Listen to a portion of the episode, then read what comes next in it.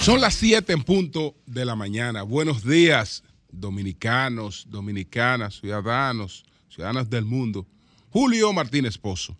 Los comentarios de los temas más importantes en el programa de mayor influencia de la radio y la televisión nacionales.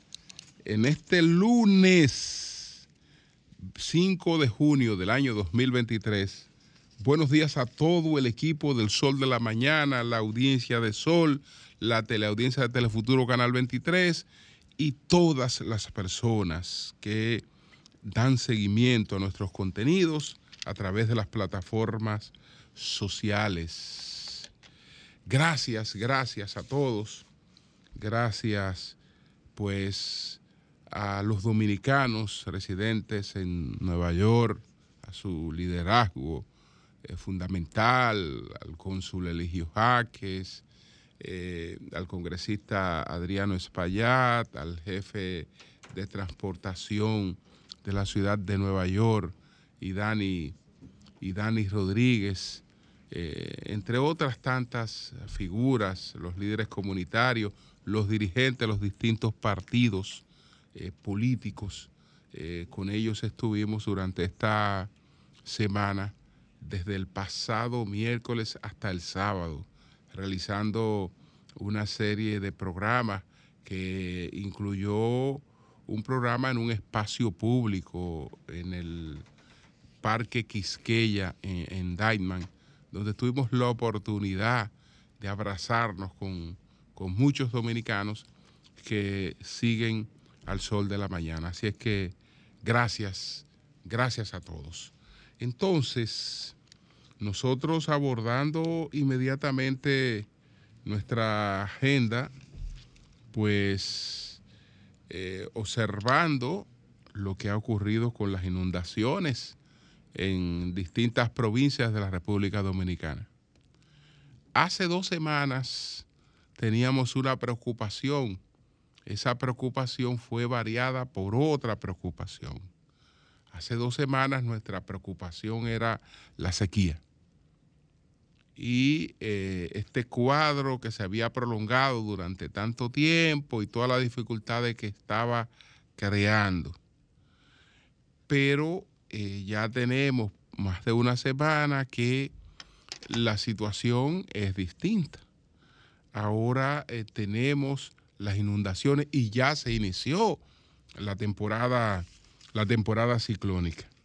hemos sido entonces afectados por esta cantidad de agua que, ha estado cayendo. Y nosotros y Haití. En Haití la situación es sumamente catastrófica. Sumamente catastrófica porque la República Dominicana aún no se ha hablado de muertes entre las pérdidas. Y Haití, eh, pues ayer había más de 15 muertos eh, por las inundaciones.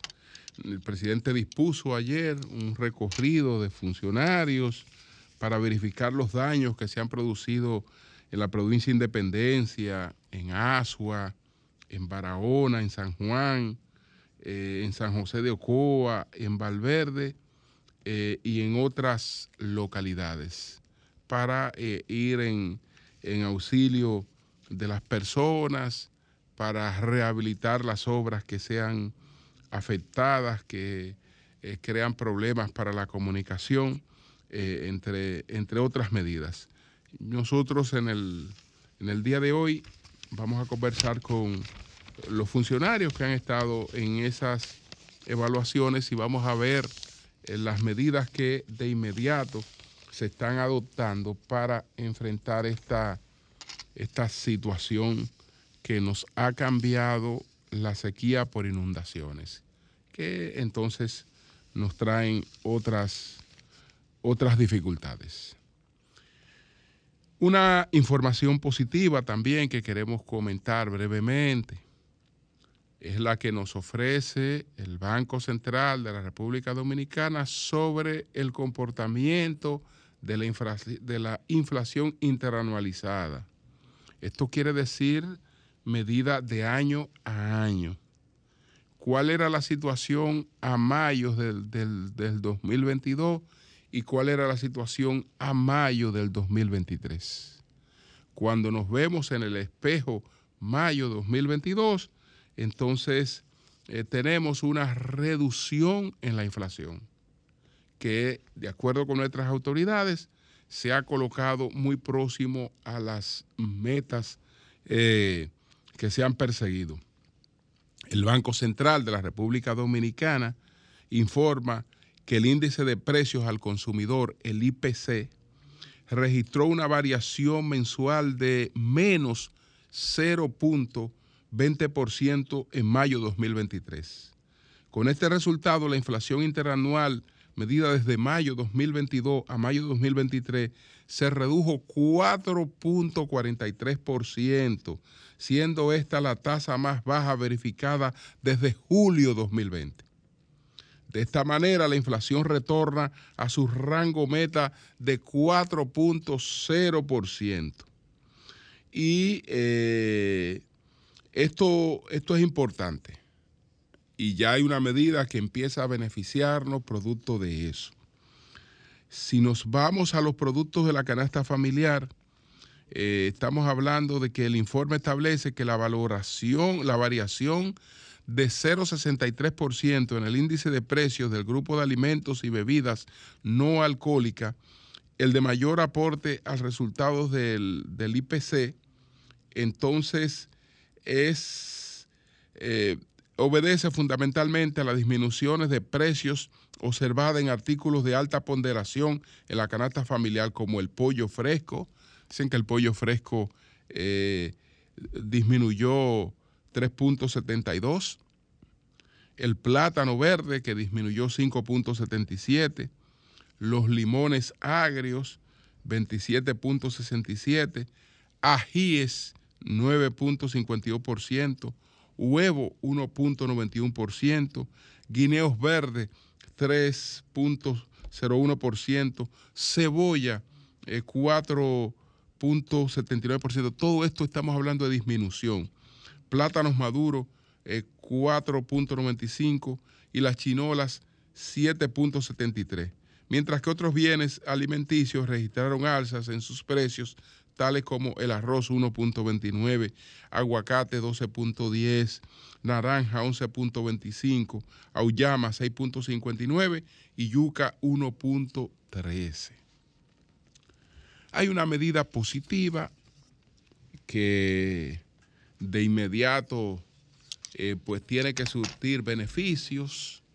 Ustedes saben que para poder frenar la inflación, pues el mundo y la República Dominicana, eh, pues eh, se fueron por la receta de encarecer el dinero y de disminuir la circulación del dinero para evitar que el dinero estuviera siendo sobreoferta y esa sobreoferta encareciera más los productos. Por eso eh, hubo continuas alzas en el costo del dinero y además hubo medidas de encaje legal. El Banco Central ha, anunciado eh, recientemente una medida de disminución de eh, tasa monetaria, pero también ha anunciado una medida de liberación de encaje, de encaje legal de unos 94 mil millones. Y entonces, una, una reducción, una reducción eh, en la en el costo del dinero, que es de, de, de 8.5 a 8. Y eso, eh, si nos imaginamos que en el futuro también vendrán otros cariñitos de esa naturaleza, pues eso es positivo. Eso es positivo porque da mayores oportunidades de, inversión. Eh, y mayores oportunidades de inversión son también mayores oportunidades eh, de, de la gente ganarse la vida que eso es lo fundamental. Entonces, esa es, esa es una buena noticia. Entonces, después de haber comentado esas cosas que teníamos ahí sueltas, vamos eh, a las razones del refugio de Vargallosa en Quisqueya, Maduro que se vacila la comunidad internacional y eh, ahora no se sabe qué hacer con, la Cámara de, Cuentas, pero también eh, debo consignar que hoy es el Día Mundial del Medio Ambiente. Este 5 de junio es el Día Mundial del Medio Ambiente.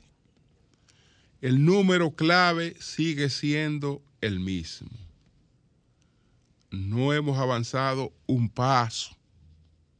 No hemos avanzado un paso. El número clave sigue siendo los 51 millones de toneladas de gases causantes de efecto invernadero. Eso es lo que nosotros estamos emitiendo. Cuando digo nosotros, me estoy refiriendo al mundo. Estamos hablando de, que, de, de 51 millones de toneladas de gases causantes de efecto invernadero. El más abundante es el, dióxido de carbono, no así el más dañino, eh, porque también está el óxido eh, nitroso y está el metano. El metano eh, es letal porque eh, produce un incremento inmediato de la temperatura y un incremento realmente prolongado de la temperatura. La única disminución que hemos observado en los últimos años de las emisiones de estos gases de efecto invernadero se produjo con la ralentización de la economía en 2019 a propósito del COVID-19. Pero después que el mundo volvió a la normalidad, hemos vuelto a lo mismo. Y esto está asociado básicamente a cinco cosas. A cinco cosas, es decir, eh, la forma en la que fabricamos las cosas. Cómo producimos, cómo fabricamos las cosas. Ahí en, esos procesos de cómo fabricamos la cosa, tenemos el 31% de las emisiones de gases de efecto invernadero. En el consumo de energía tenemos el 27%. En cómo cultivamos, que la gente cree que el cultivo es inofensivo, que el campo es inofensivo, no, cómo cultivamos y criamos, ahí tenemos un 19% de emisiones de, gases de efecto invernadero. En el desplazamiento tenemos un 16 y luego nos, nos queda eh, la forma de calentar y de enfriar las cosas, que eh, eh, todo nos va a llevar a esos 51 millones de toneladas de gases de efecto invernadero que emitimos.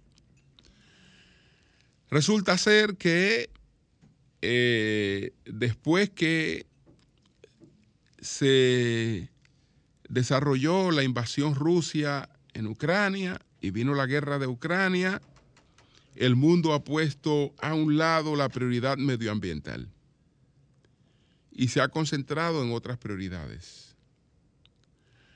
La única esperanza que tenemos en estos momentos, el único el papel, digamos, la única luz que se avisora eh, es el impacto que pueda tener el desarrollo de una tecnología. Esa tecnología es la de la impresión 3D. La, el desarrollo de la, tecnología 3D, de la, de, la, de la impresión 3D, pues está llamada o está llamado en el futuro a producir cambios importantes en la forma de cómo fabricamos y distribuimos las cosas. Y si esa es la principal emisora de gases de efecto invernadero, con el efecto que pudiera tener el desarrollo masivo de la impresión 3D, por ahí puede venir un cambio favorable por ahí. Esa es una de las pocas luces que se, que se avisoran, porque en cuanto a lo de las energías renovables, todavía estamos en una posición eh, de letargo, de letargo. Todavía la capacidad de almacenamiento de la energía solar o de la energía eólica, eh, pues eh, son escasas, son escasas. Y más bien están como un complemento, pero aún no asumen la capacidad de, producción. Entonces, el mundo en guerra, eh, pues ha puesto a un lado la agenda medioambiental y estamos parados en el mismo lugar donde estamos desde hace años sin eh, continuar con el cumplimiento de eh, las promesas que nos hemos hecho en las distintas COP mundiales. Bueno, señores, Jaime Bailey, y ya aquí he pasado al tema de don Mario Vargallosa, a quien el presidente Abinader le ofreció eh, la nacionalidad dominicana y don Mario ha dicho que con mucho gusto la acoge.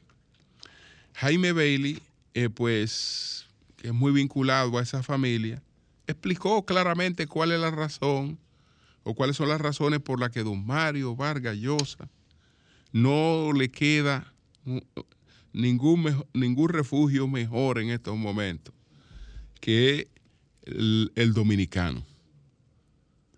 Porque don Mario está acompañado por, por la fama, acompañado por todo ese, ese prestigio eh, que tiene.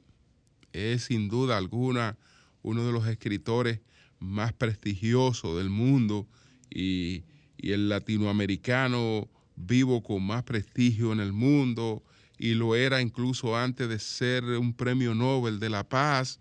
Eh, eh, no solo un literato, sino un ensayista formidable, eh, un defensor del, liberalismo, que no es el neoliberalismo, sino las ideas, las ideas, las ideas liberales eh, que propugnan eh, por la libertad de la gente de asumir posiciones, de conducir los estados por mecanismos democráticos, etcétera, eh, por el respeto a los derechos de las personas y eso. Eh, es, una persona que, digamos que se ha consagrado, que, esa, que, esa ha sido, que esa ha sido una de sus, de sus cruzadas y, ha sido también eh, un, un propagador de todos los filósofos modernos. Muchos de los filósofos modernos se conocen realmente eh, entre otras cosas por las contribuciones de, don Mario Vargallosa, que eh, lo ha puesto al alcance de muchas personas y entonces eso ha contribuido a que esas personas también sigan, sigan profundizando en esa, en esa temática. Entonces, eh, sabemos que lo que la decisión del presidente Abinader causó controversias, polémicas, porque don Mario se sumó a la campaña eh, que se llevó a cabo contra la República Dominicana por las interpretaciones erróneas, sesgadas que se hicieron de la sentencia 168-13, que por posicionamientos ideológicos eh, fue objeto de una campaña y de críticas de personas que ni siquiera se han molestado en leerla y aún no la han leído aún. Porque plantean cosas de la sentencia como cosas que planteó don Mario en ese artículo que realmente no se corresponden con eh, lo que ocurrió con esa, con esa decisión. Entonces, bueno, eh, para muchas personas es chocante, es frustrante, que habiendo estado Mario en esta campaña, eh, pues se le ofrezca la nacionalidad dominicana. Ya dije en mi comentario desde Nueva York que yo no critico al presidente Abinader por eso. Por el contrario, creo que el presidente Abinader, eh, además de un gesto humano, por lo que ha explicado Jaime Bailey, eh, además de un gesto humano, pues eh, debe ser un gran admirador de, de, de pero también está pensando en los beneficios de que una figura de ese prestigio, pues tenga los estandartes de la nacionalidad dominicana. Entonces, eh, independientemente de, aquel artículo sobre los parias del Caribe, etcétera, eh, yo creo que el propio Vargallosa, al recibir el reconocimiento, está admitiendo que no fue justo con la República Dominicana en aquel momento. Y si no lo estuviera admitiendo, yo entiendo que eh, el presidente Abinader le está neutralizando también para futuras eh, campañas que han de venir contra la República Dominicana, en, esa parte. Y en la otra parte, eh, pues está lo que explica Bailey. Resulta que don Mario, todo el mundo sabe que estaba emparejado con una señora que se llama Isabel eh, Prisler, esa señora que había sido la esposa de Julio Iglesias, que ha estado casada con otras personas, que es una, es una persona, digamos, del jet desde la vida pública eh, y social alta, europea y sobre todo de, Madrid, pues decidió romper con eh, Vargas Llosa. Entonces Vargas Llosa se ha quedado solo en el centro de Madrid. Se ha quedado solo en el centro de Madrid. Y eh, la soledad es una cosa que no la sustituye el prestigio. A la soledad el prestigio no la acompaña para nada. Por el contrario, la agudiza. La fama no acompaña a la soledad para nada. Por el contrario, la, agudiza, la potencializa. Entonces, eh, su ex esposa eh, vive en la República Dominicana, vive en Juan Dolio. Junto también ahí vive un hermano de ella que es cineasta, que está establecido en la República Dominicana, y lo más cercano a familia, a gente con la que él pueda eh, compartir un vínculo cercano, eh, se, está nucleado aquí en la República Dominicana. ¿Qué ha hecho él? Decir, no, pero déjenme estar cerca de ustedes, déjenme estar cerca de ustedes eh, y quiero, quiero, quiero irme para allá. Y eso es lo que ha explicado Jaime, Jaime Bailey entonces, en ese sentido, yo creo que ya hay que, hay que, hay que dar vuelta a esa página. Eh, dice Bailey lo siguiente, yo creo que Mario quiere estar cerca de Patricia y Patricia le ha dicho muy bien, pero tienes que venir a República Dominicana. Y Mario va encantado, esto es lo que ha dicho Jaime Bailey. Patricia quiere estar en el Club Hemingway en Playa de Juan Dolio, República Dominicana. Buen clima todo el año porque ahí está instalado su hermano Lucho Llosa, el gran cineasta, y Rosana, la esposa de Lucho. Entonces ahí está la familia.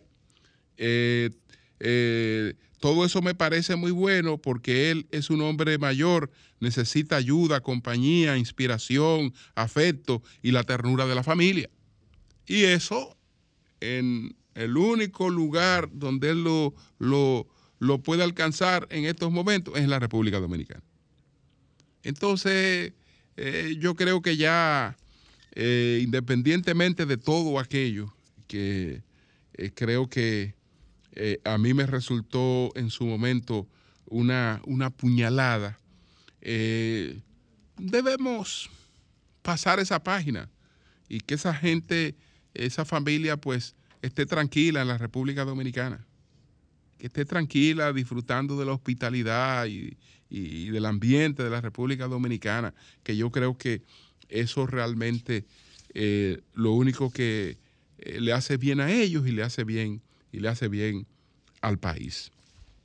Bueno, entonces, señores, Nicolás Maduro, Nicolás Maduro podemos decir que se ha burlado, se ha vacilado la comunidad internacional, se la ha vacilado Maduro, pero se la ha vacilado vacilada.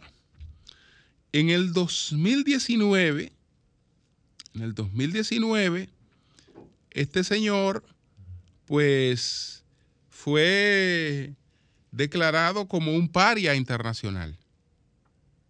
Y 60 países le retiraron el reconocimiento como presidente por el proceso fraudulento de las elecciones del 2019 en Venezuela que desataron aquella crisis política que llevó a la Asamblea Nacional Venezolana que pretendió eh, pues eh, abolir eh, Maduro a proclamar un presidente interino, que fue el presidente interino Juan Guaidó, que Estados Unidos y Europa reconocieron de inmediato.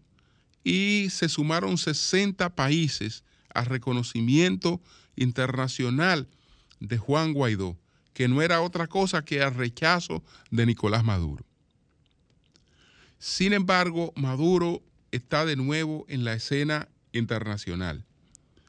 Ese es otro efecto, ese es otro efecto de la guerra en Ucrania. Porque hay que decirlo, hay que decirlo. El principio que rige las relaciones, las relaciones internacionales, el principio que rige la política exterior de las grandes potencias, ese principio se llama realismo. Ese es un principio filosófico, el realismo se llama realismo. El realismo es un principio filosófico absolutamente amoral. Absolutamente amoral. Que eh, pues pone más el énfasis en los intereses que en los eh, valores eh, éticos, morales, es decir, no, son los, valores lo que eh, van a determinar las decisiones, sino los intereses. Esa, esa, esa, es una de las normas del, de esta, del realismo, que apela, apela, digamos que más al referente histórico que a principios abstractos como, como, el principio de justicia, por ejemplo, eh, y eh, aspira, aspira, la, aspiración del, realismo es conseguir lo menos malo, es conseguir lo menos malo, no eh, no es conseguir lo, ideal, lo mejor, sino lo menos malo en, determinada coyuntura. Entonces, en ese sentido, aplicando realismo a la situación que vive el mundo después de Ucrania, Estados Unidos, que cambió, había cambiado de gestión, que también eso influyó, porque estamos hablando que quien eh, encabezó toda esta posición que radicalizó al mundo contra Venezuela fue Donald Trump. Eh, Biden eh, ha querido darle un matiz eh, distinto a sus diferencias con Maduro, a sus diferencias con Venezuela. Incluso después de la guerra en Ucrania, llegó hasta hacer negociaciones con Maduro. habían unos ejecutivos presos en, estado, en Venezuela y Estados Unidos los intercambió por dos sobrinos de la esposa de Maduro condenados a 18 años de prisión por narcotráfico. Los intercambió. Entonces, eh, pues, como el, la guerra en Ucrania plantea dos desafíos. Estados Unidos está en la escena mundial eh, detrás de eh, una posición en el mundo euroasiático, eh, con esta participación de financiamiento en la guerra de Ucrania, pero al mismo tiempo quiere pues consolidar su posición en el imperio occidental, en el hemisferio occidental. Y entendió que el tema ya no era ideológico y que si Maduro estaba en disposición de entenderse con Estados Unidos, Estados Unidos eh, debería hacerlo, porque eh, aunque la producción petrolera de Venezuela no está en condiciones en estos momentos de satisfacer al mundo, ni Estados Unidos lo necesita, porque Estados Unidos eh, está en un, vivo en un, en un momento de autosuficiencia energética, pero que era conveniente, era conveniente eh, hacerse chivo loco frente a una serie de cosas eh, que antes había enumerado como prioridad y entenderse con Maduro. Y ha avisado a Maduro para que Maduro pueda, pueda, pueda viajar. Lo de la visa es fáctica. No es, que le, no es que le ha otorgado un visado americano. Es que Maduro no se montaría en un avión para ir a ninguna parte si no tuviera la anuencia de Estados Unidos para hacerlo. No tuviera la anuencia de Estados Unidos para hacerlo. Bueno, pues Nicolás Maduro este fin de semana lo vimos visitando a Lula en Brasilia. Pero tan pronto eh, terminó la visita de Lula, volvió a Venezuela y salió a la juramentación de Erdogan en Turquía. Y después de Turquía eh, fue a visitar Arabia Saudita. Y ya antes había tenido contacto con presidentes de la Unión Europea, un contacto informal con Macron, eh, etcétera, y ha estado en otros, en otros escenarios. Es un paria que está de retorno en la comunidad internacional. Eso no es extraño en función del principio que le hablaba en principio, eso no es no es extraño en, función de, ese principio del, realismo, porque no es el primer paria.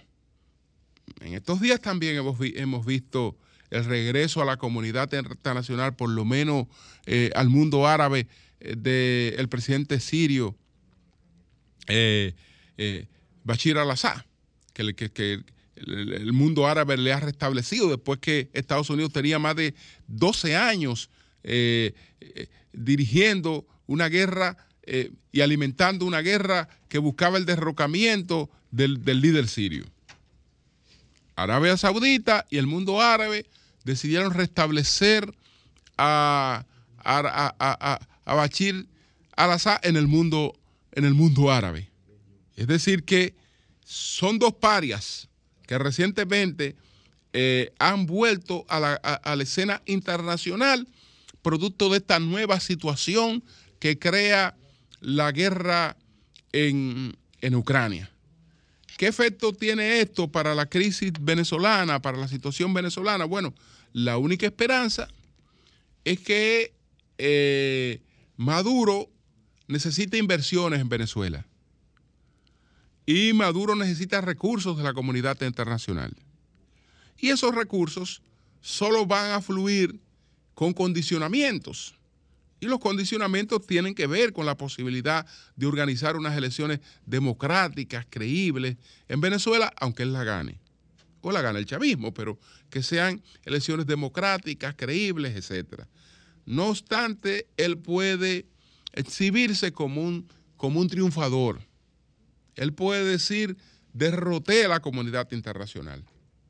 La habrán derrotado las circunstancias, la guerra en Ucrania, los cambios que ha dado el mundo, pero eh, quien encarna esa derrota de la comunidad internacional, que ahora tiene que abrirse eh, y, eh, a él como un actor con el que hay que contar, es justamente Maduro. Entonces, los tiempos los tiempos le colocan a él en una situación de un triunfador. Ha sido un triunfador. Qué lástima que se muestre los endebles que son los principios.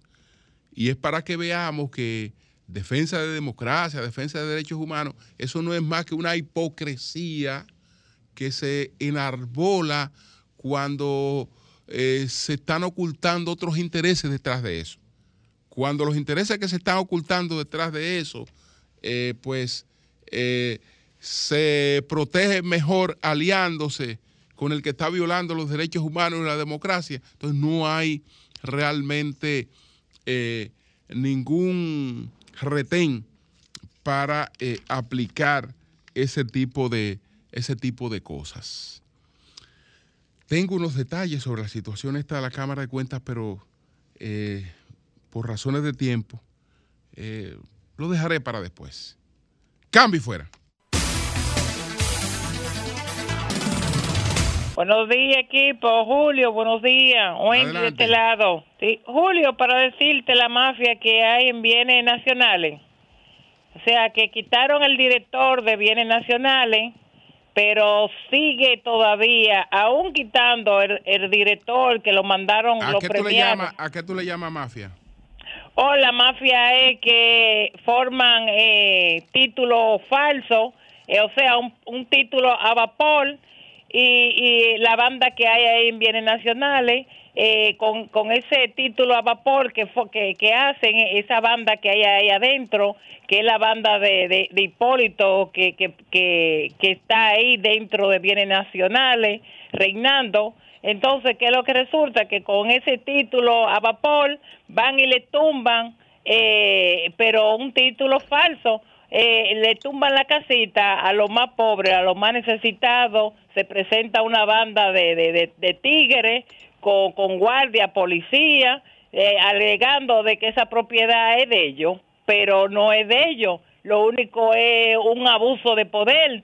¿Me entendiste? Eh, eh, eso es lo que está pasando en este gobierno indolente, este gobierno que no se apiada de los pobres. pues gracias a ti. Buenos días. Buenos días. Sí. Julio. Sí. Fíjate que no es casualidad que Mario Vargas Llosa y el presidente Luis Abinader, cuando era candidato, eran del mismo plan para desacreditar la República Dominicana. Lo que pasa es que no se atreven a decirlo literalmente. Es tan así que el servicio exterior de Luis Abinader, Juan Bolívar Díaz, el canciller, eran de ese mismo plan, recuerda, desacreditar la República Dominicana cuando la sentencia 168-13. Entonces no es extraño que él lo invite a darle la nacionalidad dominicana. Bueno, pues gracias a ti. Buenos días, adelante. Julio. Sí. Feliz inicio de semana, mi hermano. Tremendo programa.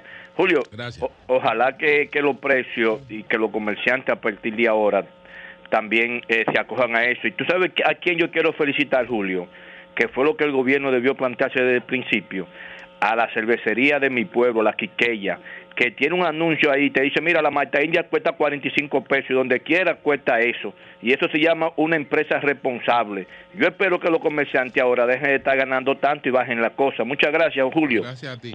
Buenos días, adelante, buenos días. Saludos, Julio, ¿qué tal? Bien, bien, adelante. Rafael Rosario, Santo Domingo Norte, el vocero de la Casa de este lado. Adelante, Rosario, adelante.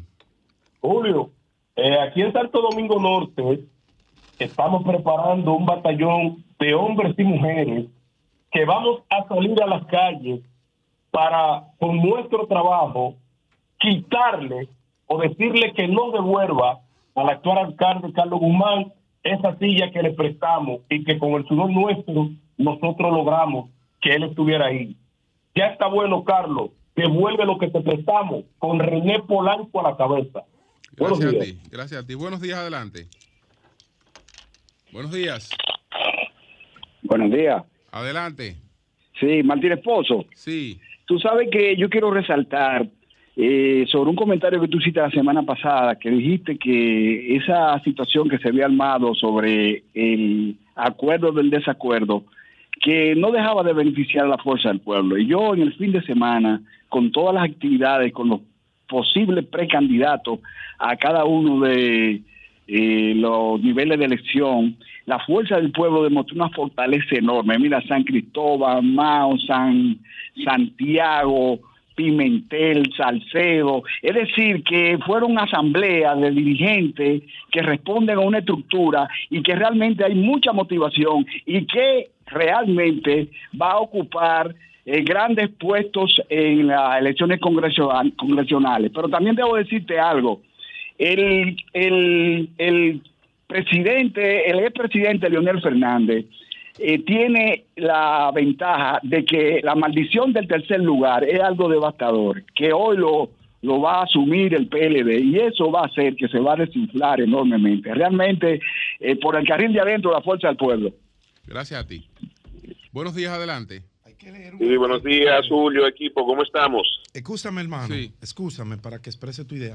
Hay que leer un artículo de Víctor Gómez Casanova, un análisis sin desperdicio de cómo los partidos tradicionales han cumplido un ciclo y han ido desapareciendo. Importantísimo, búsquenlo, búsquenlo, creo que está en el pregonero eh, y en acento.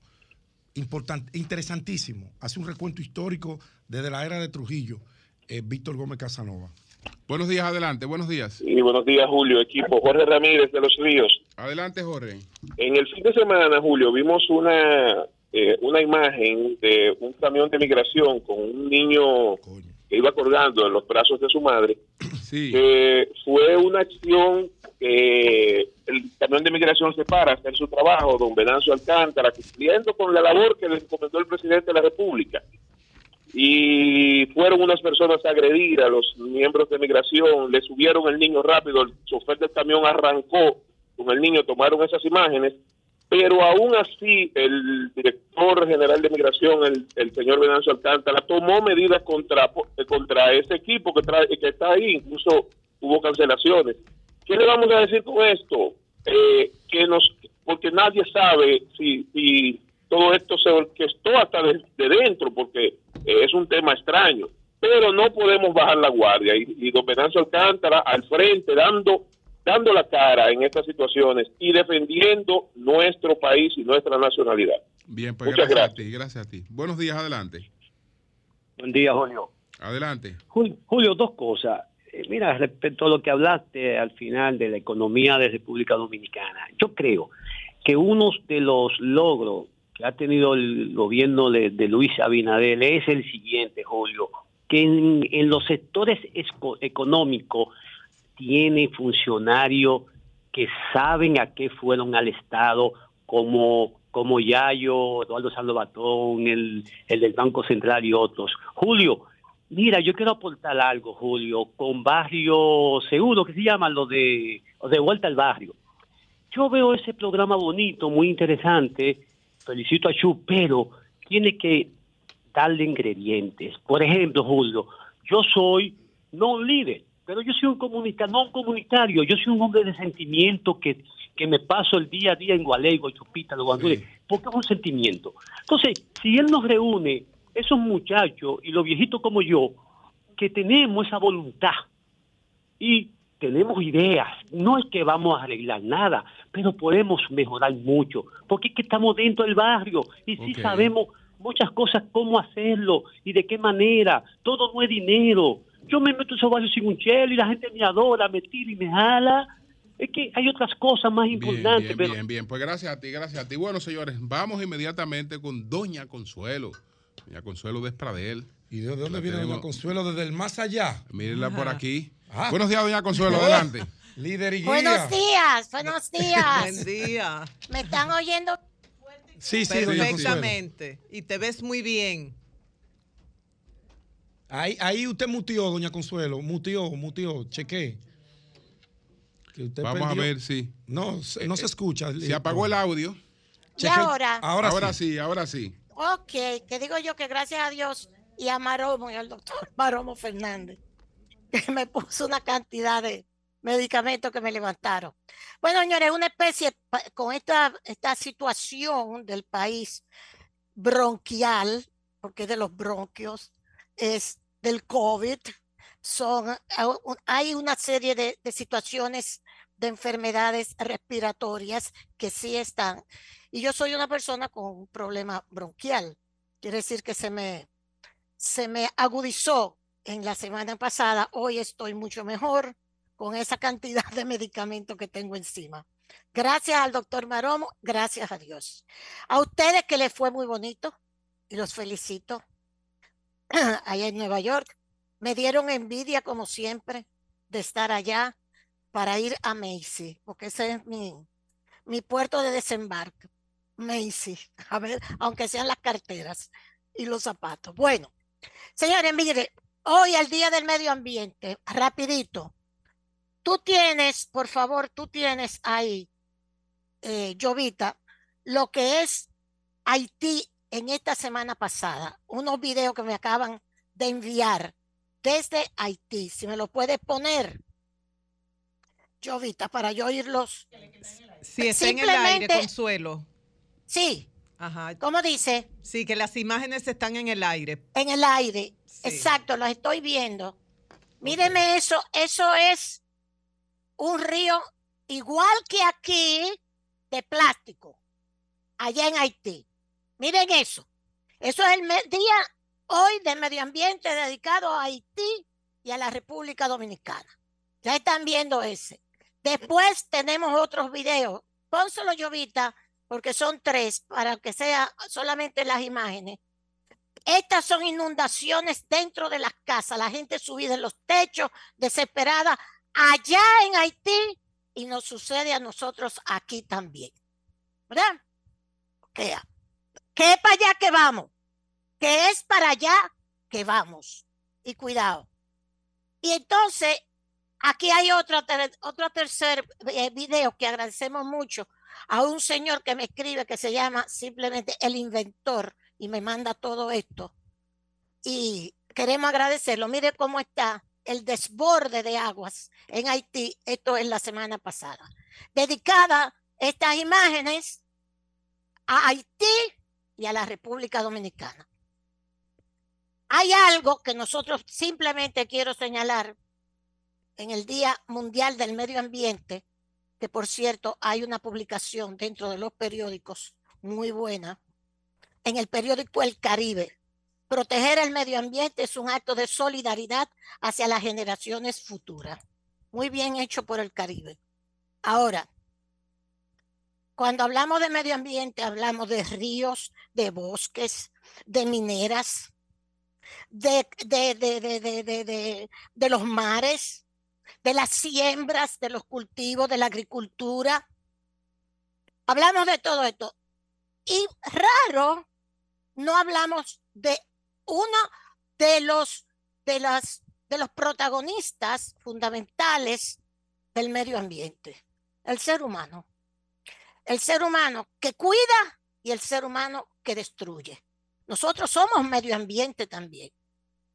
Nosotros los seres humanos somos medio ambiente también, pero nunca hablamos de eso. Ahí están las barcazas matando los peces. Ahí está el video hoy que nos ha llegado a todos. Las barcazas de Asua, un desastre. Lo de las barcazas de Asua, que lo dijeron y pidieron que no se instalaran. Ahí están las barcazas del río Sama, que le dieron un permiso y que para que pudieran instalar otra barcaza en el río Sama podrido el río Sama también. Ahí está, que los felicitamos a Medio Ambiente. Le dio ya a Odebrecht, perdón, es que tengo Odebrecht aquí, ya le dio a Barry Gold un permiso ambiental para que haga la presa de cola encima de, porque el Yagal, donde hicieron la otra presa de cola en el río Yagal, eso quemaron toda esa zona. Pero Medio Ambiente publicó que le había dado permiso a, a la empresa para que Harvey Gold pudiera construir la próxima presa de cola. Primero publicaron la noticia sin decir ni siquiera a dónde era que diablo había dicho medio ambiente que iban a hacer la presa de cola. Esa, esa nueva presa de cola, porque no tenemos la amenaza. Y si no nos dan el permiso, nos largamos de aquí. Ahí estamos, tuche. Imagínate, imagínate. Publicaron la noticia sin decir siquiera a dónde diablo era que medio ambiente había dicho que sí. Ya apareció que es en otro río. que ellos van a cuidar. Y pagaron una, una especie como de, de anticipo por los posibles, como una, un dinero, como 1.500 millones, 1.300, ¿qué fue lo que pagaron? Yo no sé, algo parecido a eso, de anticipo, y ya cogieron los cuartos, por supuesto, apetite. Y todavía no sabemos a dónde diablo Barrigol va a construir esa presa de cola. Es decir, muchísimas felicidades a todos nosotros por el Día del Medio Ambiente. Bien por República Dominicana. Vamos a hacer la isla completa un desastre ecológico. Bien. Eso es lo que no merecemos. Ahí hicieron una manifestación frente al Palacio, al Congreso.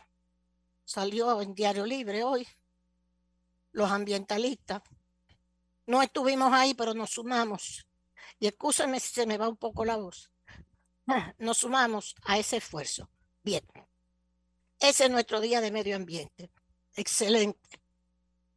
Que dé ganas de llorar esta vaina. Señores, eh, lo siguiente, nada más voy a decirle esto al señor Vargas Llosa y al presidente de la República. Le dio la nacionalidad sin ni siquiera excusarse con el país. Sin decir, me equivoqué en decirle a ustedes que son nazis, que acabaron con los haitianos, que ustedes son racistas, partida de desgraciados. Esa parte se la añado yo de parte de lo que Vargas quería decirnos. Porque su hijo Gonzalo, que era el representante de la ACNUR aquí, hizo una campaña en contra del país y él apoyó a su hijo Gonzalo. No solo eso, Gonzalo cuando lo sacaron del país, el gobierno de Danilo, lo sacó del país por la campaña bestial que le hizo por la sentencia 168-13, que como bien dice Julio, no plantea lo que estaban planteando de que le habíamos quitado la nacionalidad a más de 200 mil personas, como decía nuestro canciller actual, como decía Juan Bolívar, como decían todos esos pro-haitianos, antidominicanos, en contra del país. Él se sumó a esa campaña y Gonzalo convocó una cumbre para acabar con este país, el hijo de Vargas Llosa, que él respaldó en ese artículo que escribió. Nos dijo nazi y nos dijo parias del Caribe. Él no ha pedido perdón por eso. No, porque como es tan famoso y escribe tan bien, así como le hizo a Perú, porque no es más que un traidor ese carajo. Por más bien que escribe y más premio Nobel que sea a Perú, de donde él nació. Ahí me mandaron el discurso que lo busqué en la Academia Francesa. Cuando lo nombraron la Academia Francesa, yo estaba, como decía una amiga mía, muy oriundo, muy oriundo de ser miembro de la Academia Francesa de la Lengua. Porque en un país como Perú, donde no hay bibliotecas, ni hay literatura, ni hay nada. Ese es el discurso de él, en parte, citando entonces a Madame Bovary, a que si yo quiero, a Flaubert, a que si yo cuánto. Sí, es verdad. Lo, que, lo que hemos leído todo. Se quitó la nacionalidad peruana y adquirió la española. ¡Se carajo! Porque fue a elección y no votaron por él después que había insultado a Perú. Y Perú fue que lo hizo. Con toda su miseria que pueda tener Perú.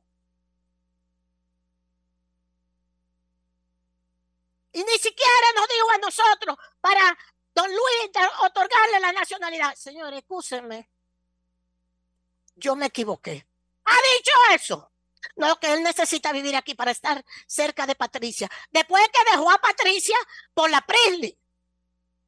Y a Victorino, yo no solamente he hablado de que de la vaina de él de falda, que también se ha comportado irresponsablemente, porque se casó con la tía, dejó a la tía por la prima, dejó a la prima por la caraja esta, la sociedad esta, Prisley, y ahora quiere volver a estar con Patricia, su prima.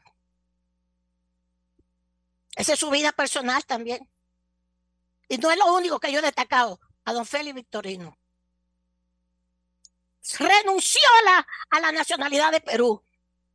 Después que hizo un discurso, pero ojalá ustedes lean, busquen el discurso que hizo sobre su ascenso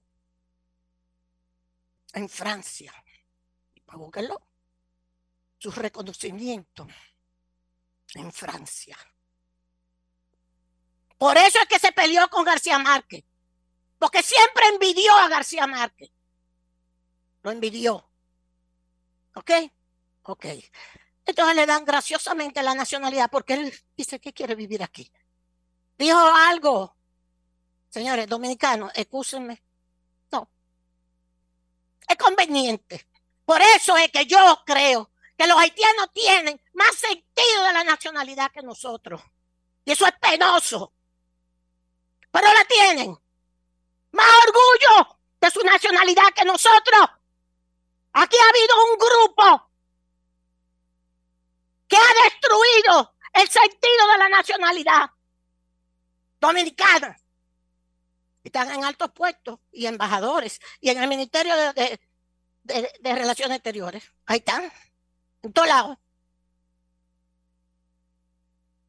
Santiago, hoy Santiago, el Caribe. Centro de operación de red de tráfico de haitianos. Santiago. Santiago.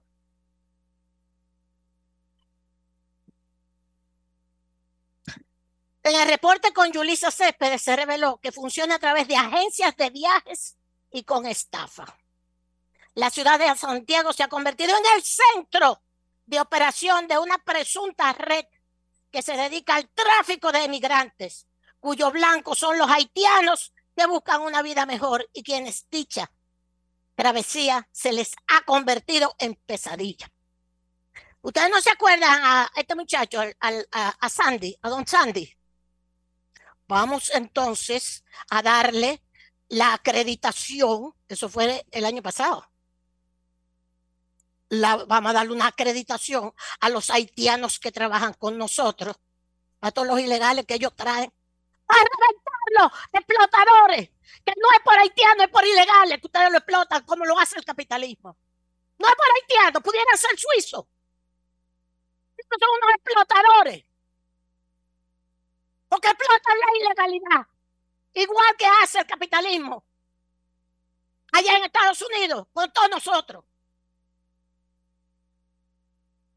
Santiago, don Sandy, le vamos a dar a qué sé yo cuántos miles un documento con un cónsul que estaba hasta cancelado allá en Santiago.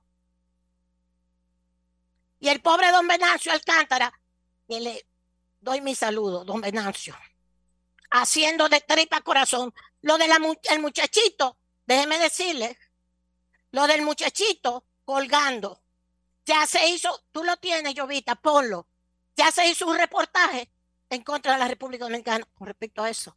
Unos alemanes y unos franceses. Me lo mandó Juan Miguel Castillo Pantaleón. Lo voy a poner esta tarde en mi programa de televisión. Hago el anuncio aquí. República Dominicana y Haití en el Mar Caribe. Haití, haitianos en República Dominicana. Acabando con nosotros. Acabando con nosotros. Juan Miguel, muchísimas gracias por el muchachito que sale colgando de la cosa. Ya cancelaron incluso al que hizo eso y todo. No, no, ya no hicieron el video. Eso fue la semana pasada y ya tenemos un video en contra del país. Con el muchachito. Y don Venancio fue inmediatamente, investigaron y cancelaron a la persona que lo hizo porque no tiene derecho a hacer eso. Ahora, usted sabe una cosa. Pregúntele a don Venancio. Cuando lo montan en las guaguas, cuando lo montaban en la... Con los dientes rompen hasta los sillones. Hoy, le novelista. Titular. El doctor William Pape. Hoy le novelista. El problema de Haití no son las pandillas, sino los haitianos que no se llevan bien. Mírelo ahí.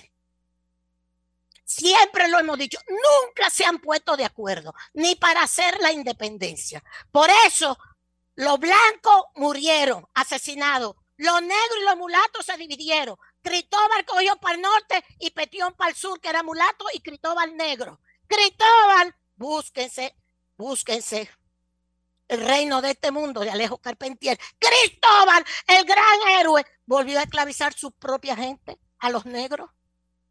Búsquenlo. Cristóbal, el rey negro del norte. Y termina finalmente el libro. Termina diciendo que Tino él, el esclavo que había luchado en la guerra de independencia, se dio cuenta que en el reino de este mundo no hay justicia. Porque el que los había llevado a la liberación, el rey Cristóbal, que se había matado de un tiro, Proquity, lo había vuelto a esclavizar para hacer todos esos palacetes que hizo y para ponerlos a trabajar para él. Y él, con rizos, una corte hizo, una corte francesa, su mujer, sus hijos y él, el rey Cristóbal cuando Tinoel dijo, la justicia nada más es la divina, aquí en la tierra, es un final precioso del reino de este mundo. Léalo. Entonces, dice el doctor William Pape hoy, el problema de Haití no son las pandillas, sino los haitianos que no se llevan bien. Los políticos no tienen convicción sobre lo que realmente quieren para Haití. Eso es el doctor Pape, o Papa, dijo el doctor Jean William Papp, quien habló sobre la crisis haitiana el viernes 2 de junio del 2023 en Radio Magic 9. Los haitianos no se ponen de acuerdo nunca. Los políticos no tienen convicción sobre lo que realmente quieren para Haití, argumentó el doctor Jean-Will Pape, quien hablaba sobre la crisis haitiana el viernes 2 de junio del 2023 en Radio Magic 9. Los políticos haitianos son el primer obstáculo para resolver la crisis multifacética que azota el país. ¿Ok? Pero eso no lo dicen los alemanes ni los franceses, no, que somos nosotros los que le causamos la crisis y los haitianos también. ¿Verdad? Ok. Sigo con lo que tengo hoy, miren, la situación mundial está bastante complicada. Los discursos están, vamos a decir, intensificando en amenazas Estados Unidos y China, China y Estados Unidos. ¿Qué pasa? Que este fin de semana, y lo pueden buscar incluso en la prensa dominicana, Estados Unidos y China se acusan mutuamente de tensiones. Mire, lo puede encontrar en la prensa dominicana hoy también. Este es el periódico Hoy. Li es el secretario de Defensa chino. Aseguró que su país está abierto a la comunicación con Estados Unidos, pero enfatizó que sin respeto mutuo el diálogo no es productivo. Mientras que el jefe de defensa, el secretario de defensa de los norteamericanos, acusó a China, acusó a China de que China no quiere ir a una reunión a discutir cuestiones de seguridad militares. Entonces, aparece un barco, aparece un barco, un destroyer de estos en el, en el, en, en el canal de Taiwán. Viene un barco chino y están, eh, pueden buscar el video, está en todas partes. Se intercepta al, al, al, a la nave militar norteamericana y los chinos le dicen, ¿qué diablo hacen ustedes aquí en el estrecho de Taiwán? ¿Qué hacen ustedes aquí? Carajo. Le quitan el carajo porque yo no sé cómo se dice carajo en chino, pero eso mismo. Entonces dice, China y Estados Unidos presentan visiones rivales esta es otra. Para Asia, mientras los barcos casi chocan. New York Times de hoy. Pero oiga el titular de esto. Mire por dónde va Estados Unidos en todo esto. El secretario de Defensa de Estados Unidos, Lloyd Austin III, es el tercero, un afro norteamericano, pero tiene todo su estirpe. Muy bien. Parece blanco. Eso de third, second, first, eso es muy blanco, pero bueno. Lloyd Austin III, tercero. Durante la reunión en Singapur que se hizo la semana pasada, abogó por la creación de una red de seguridad liderada por Estados Unidos de asociaciones bien armadas en Asia. Les repito, no tengo que analizárselo. Si usted quiere, usted lo busca en el New York Times. El secretario de Defensa de Estados Unidos, Lloyd Austin III, durante la reunión en Singapur, abogó por una red de seguridad liderada en Asia, en Asia, no está hablando de Occidente, en Asia, porque Asia, Asia es nuestra también. La doctrina de Monroe abarca no solamente América, sino Asia. Y todo lo que aparezca y la Luna y Marte y Plutón, todo es nuestro. Todo es nuestro. Abogó por una red de seguridad liderada en Asia por Estados Unidos de asociaciones bien armadas en Asia, militares, armadas militarmente. ¿Quién le va a dar esas armas? La, el complejo militar industrial norteamericano. ¿Quién es accionista del complejo militar norteamericano? Oh, Dios mío, no puede ser. El secretario de Defensa de Estados Unidos, búsquelo en Wikipedia. Él, Lloyd Austin es accionista del complejo militar industrial de los Estados Unidos. Búscalo en Wikipedia, que por eso tenía un choque de intereses. No, pero yo renuncio a mis acciones. Mire por dónde va el armamentismo. Estados Unidos quiere armar a Asia frente a China. No hay problema. Y finalmente, hay toda una tendencia que yo creo que la están planteando Lula y los suramericanos, China, Rusia, los BRICS, están planteando la desdolarización, la desdolarización de las finanzas mundiales. Que es una nueva, es una, una nueva línea. La desdolarización. Yo no sé para dónde va a ir eso. Eh, son los BRICS. Los BRICS ustedes saben que son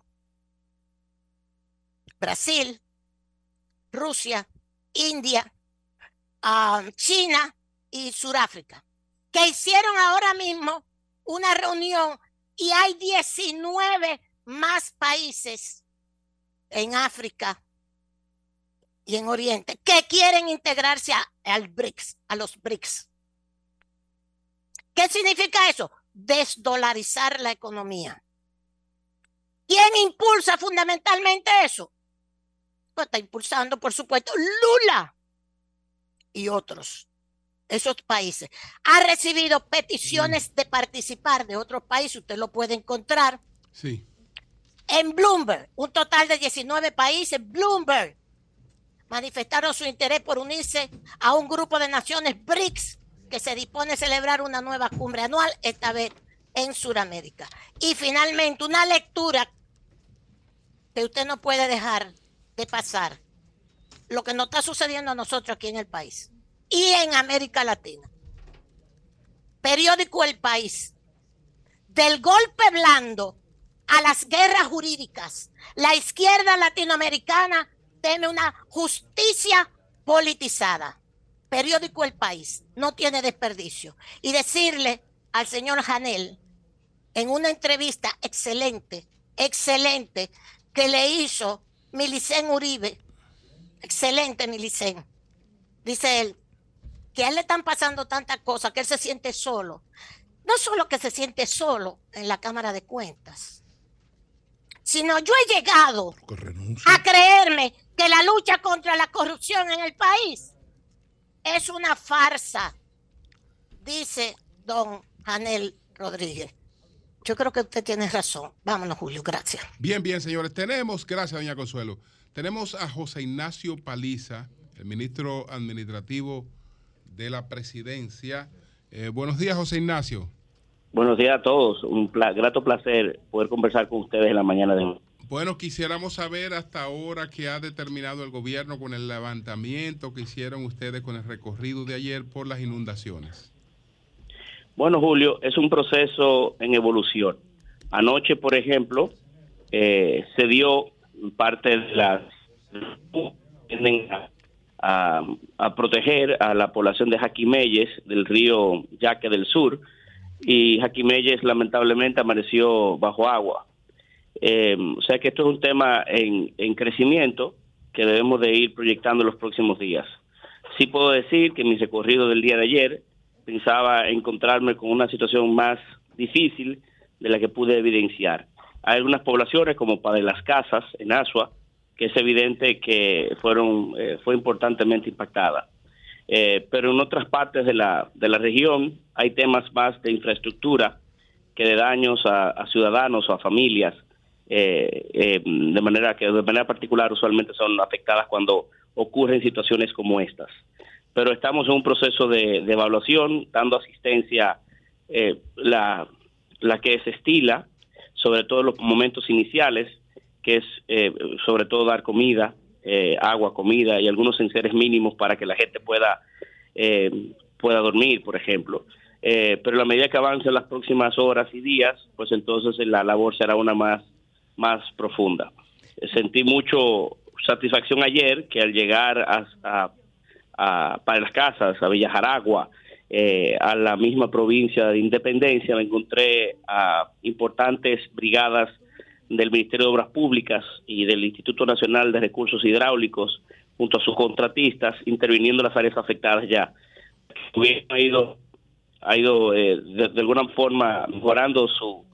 su eh, mejorando su, capacidad de respuesta. Ah, Sí, su capacidad de respuesta. Sí, ministro, tal y como usted decía, creo que fue ayer, que hemos pasado de situaciones extremas, de extrema sequía, ahora estas inundaciones, lluvias que generan inundaciones. Y eso fue pronosticado por los expertos en cambio climático.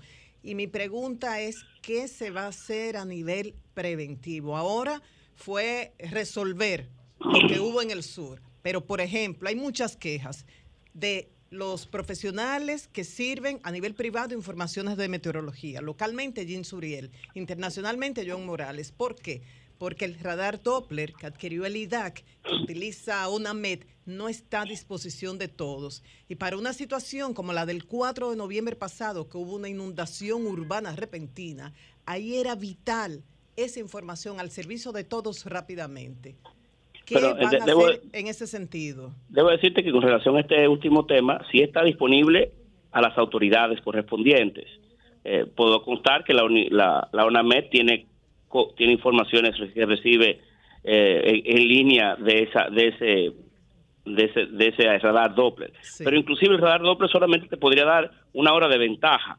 Eh, te podría dar poco tiempo de ventaja. No, no es que, porque la cantidad de precipitaciones que se pueden estimar en un momento determinado no te la da, la información no te la puede proveer con mucha distancia de tiempo. Pero, Lo cierto es que tenemos una deuda pendiente en materia, en, diferentes, en diferentes órdenes que tenemos que ir cubriendo. Y estoy de acuerdo con usted. Y la, la, naturaleza nos está llamando la atención. Ayer me impresionó de manera muy, eh, muy marcada cuando en Villa Jaragua, en el centro de Villa Jaragua, eh, vi una, un arroyo o una cañada que usualmente está seca porque el sur es una, es una región donde hay pocas precipitaciones, totalmente copada, totalmente construida, y no de viviendas marginales, de una población marginal, sino de obras o de, casas de, importantes, de casas de, con un nivel de inversión importante. Se había tomado por completo la una, una parte de una de un afluente. Cuando bajó, bueno, el, el, agua rompió por su cauce. Eh, eh, esto es un tema que nos lleva a todos a reflexionar, no solamente al gobierno de las cosas que tiene que hacer, que coincido con ustedes que tenemos muchas cosas pendientes por hacer, eh, sino también de la población en sentido general, porque el paso de la huella de nosotros por la vida está causando que, eh, como se ha producido, vayamos de grandes, de una profundísima eh, sequía a grandes inundaciones. Bien, que le decía que usted destacaba una hora que era lo que nos daba esa información, pero una hora es vital. No, soy experto, no, soy experto, pero, sí, es por ahí. Sí, he oído esa información también, pero en un día como el 4 de noviembre, una hora antes que se diera esa información, era suficiente para que los empresarios despacharan a los colaboradores y quizás el daño hubiera sido menor. A, eso es que me refiero, que esa información esté asequible no solamente para las instituciones como UNAMED, sino para el público en general bueno, no, conozco los, protocolos, eh, no, quisiera seguir eh, opinando un tema que no soy experto, y no conozco los protocolos que se estilan aquí fuera del país. Eh, pero, bueno, cualquier información que podamos tener disponible con cierto tiempo de antelación nos puede ayudar a preparar mejor. Sí, coincido con usted en eso, pero no quisiera opinar sobre algo que no soy, que me he ido enterando en la medida de mis funciones, en el que uno va intercambiando con expertos y, y bueno, y alguna información se le queda, pero no no soy experto en el tema. Ministro, este fin de semana, por esa tarea que usted tenía tan, tan importante de hacer esta evaluación, no juramentó a nuevos alcaldes opositores. Eh, ¿Cuándo continúa esa agenda? ¿O ya eh, se fueron todos los que, lo que se iban? Usted está como la, naturaleza, que cambiamos rápido de, de un extremo al otro. Mire, eh, no el Partido Revolucionario Moderno desde hace siete años, desde su fundación, ha venido en un proceso de crecimiento constante. Nosotros no hemos parado de crecer, en algunos momentos más destacados que en otros, pero ha habido un proceso de construcción de una organización política relativamente joven que se va fortaleciendo. Y sí, tenemos en, pauta juramentar a dirigentes, em, funcionarios públicos electos, así como eh, de la sociedad civil, personalidades de la sociedad civil interesados en participar en política y hacerlo alrededor del Partido Revolucionario Moderno. Y, tenemos pautado en las próximas semanas una secuencia de juramentaciones que nos harán eh, fortalecer nuestras posibilidades electorales y sobre todo eh, dar aliento al, al, movimiento o al, a la iniciativa de cambio que hemos venido planteando del pueblo dominicano. Señor ministro, Pedro Jiménez de este lado, un saludo, gracias por conversar con nosotros esta mañana e informarnos de los levantamientos con el tema de las inundaciones fruto de las lluvias. Siguiendo en el ámbito político, hemos visto un despliegue duro, eh, podríamos decir hasta grosero, de algunos dirigentes de su partido por eh, ganarse el cariño, el aprecio de los votantes de la capital ante el anuncio o quizás el interés del presidente Hipólito Mejía de que su hija no se presente a la alcaldía como candidata a la alcaldía. Usted como presidente del partido han evaluado esa situación y de ser así, ¿qué método utilizarían para escoger el candidato alcalde en la capital? Lo cierto es que la, compañera Carolina Mejía tiene un posicionamiento envidiable eh, y es una realidad política, un astro político eh, del, del escenario eh, bueno, del país y fundamentalmente de la capital hoy, con un... ¿Con un? Con un se fue, parece. Se cayó la llamada, parece, que sí. parece que se cayó, parece que se cayó ahí la, conversación con el ministro José Ignacio Paliza eh, cuando iba a responder lo de Carolina Mejía. Eh, decía que tenía un posicionamiento envidiable Vamos a ver si él, si él piensa que ella mantendrá o no la postura de no presentarse. Eh, ministro, lo tenemos de nuevo para que nos resuma lo que usted decía sobre Carolina. Adelante. Así, lo que me refiero es que la compañera Carolina Mejía, que es una persona que goza de una altísima valoración en su gestión en la capital, tendrá que decidir si se presenta a una reelección eh, o no. De presentarse a una reelección, pues no habría ninguna ningún cuestionamiento de quién sería el próximo alcalde de la capital, eh, porque es ella un, un astro de la, de la política dominicana hoy y más hoy en Santo Domingo. Pero en todo caso, el Partido Revolucionario Moderno ha presentado en los dos últimos procesos electorales dos propuestas a la alcaldía, la de David Collado y la de Carolina Mejía, que han culminado con muy alta valoración ambas. y eso nos hace acreedores, nos hace tener de alguna manera un, valor o un activo adicional que presentar porque la nota ha sido positiva de las gestiones del PRM en Santo Domingo. Y estoy seguro de que con la valoración del partido y de esas gestiones previas, si Carolina no se presentase y el partido tendría que decidir eh, bajo los métodos que la ley nos permite otro candidato, tendríamos un buen resultado electoral y podríamos mantener la plaza de Santo Domingo porque ya tenemos tenemos el aval, si se quiere, de, alguna forma decirlo, de que las gestiones eh, han sido han sido oportunas o han estado a la altura de las circunstancias. Pero nada, esto es un proceso en, em, que tiene su, su propio cronograma de, de, y tiempos y estaríamos en las próximas en las próximas semanas y meses decidiendo la suerte de, de qué sucedería en el Distrito Nacional de no presentarse la compañera Carolina Mejía, quien todavía no nos ha expresado eh, su su decisión en torno a este tema. Ministro, el principal reclamo de los puertoplateños cuando lo llaman el puente de Cangrejo. ¿Qué sabe usted como ministro administrativo y como puertoplateño de, esta obra? Mire, eso es una obra de, de una importancia, bueno, de gran importancia para nuestra provincia porque conecta al aeropuerto con Puerto Plata, conecta a Sosúa con Puerto Plata y es una obra quizás la más importante de las obras de infraestructura hoy en Puerto Plata que requiere ser eh, concluida. Y yo coincido con muchos puertoplateños de que hubiésemos deseado de que esta obra hubiese tenido ya una conclusión.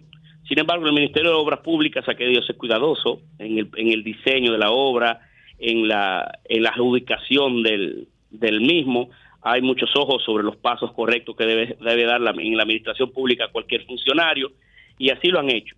Lo bueno es que tendremos proyectado ya un puente a cuatro carriles con, las, con dimensiones no similares a las anteriores, sino un, gran puente que permitiría proyectar también el crecimiento de esa vía, que es una vía ya que, se, por el gran flujo vehicular que tiene se ha quedado un poco eh, estrecha, angosta, y, este puente posibilitará que se, se amplíe la vía hacia Sosúa a cuatro carriles. Eh, lo que nos hace a nosotros tener eh, la, la, posibilidad eh, o tener un, espíritu más optimista de lo que será ese desplazamiento entre Puerto Plata y Sosúa. En conversación ayer con el viceministro Roberto Herrera del Ministerio de Obras Públicas, nos, nos confirmó que para la parte final de este año el puente estaría ya levantado. Eh, al tiempo que el ministerio ha dispuesto de una vía alterna para poder hacer el desplazamiento. Eh, pero bueno, yo haré las presiones del lugar, haré la, estaré al tanto como puertoplateño que soy eh, y amante de, de mi provincia, de dar el seguimiento correspondiente para que ese puente sea concluido lo antes posible.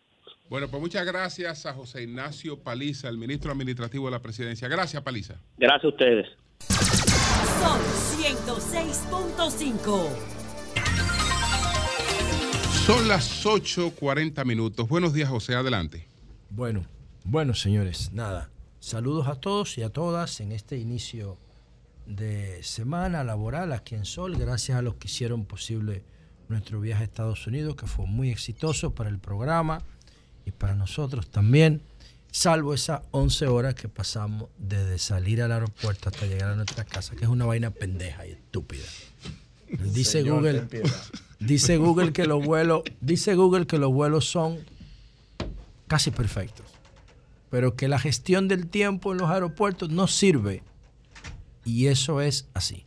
Y Google le estaba pidiendo a las autoridades de California que le permitieran gestionar sus propios aeropuertos y sus propios tiempos aeroportuarios porque en los aeropuertos le faltan el respeto a los consumidores. Si tú llegas un minuto tarde al counter para el chequeo del vuelo, te quedas. Y si ellos salen dos horas después, no te piden ni disculpa. Así de asimétrica, de injusta, son las relaciones con, con respecto a la gestión del tiempo en los aeropuertos, que pasa lo mismo en los resorts y en los hoteles. A ti te entregan a las 3 y tú tienes que entregar a las 12 y te puede entregar a las 5 y no hay problema para ello. Pero si tú te pasas un minuto a las 12, te cierran la habitación. Así funciona, porque todavía los consumidores no nos hemos organizado a ese nivel de aeropuertos o de hoteles.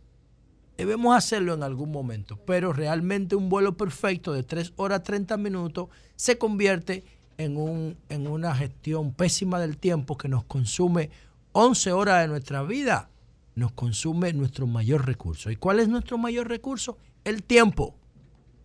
El tiempo que está espectacularmente metaforizado en una película de Justin Timberlake, que él tiene un reloj.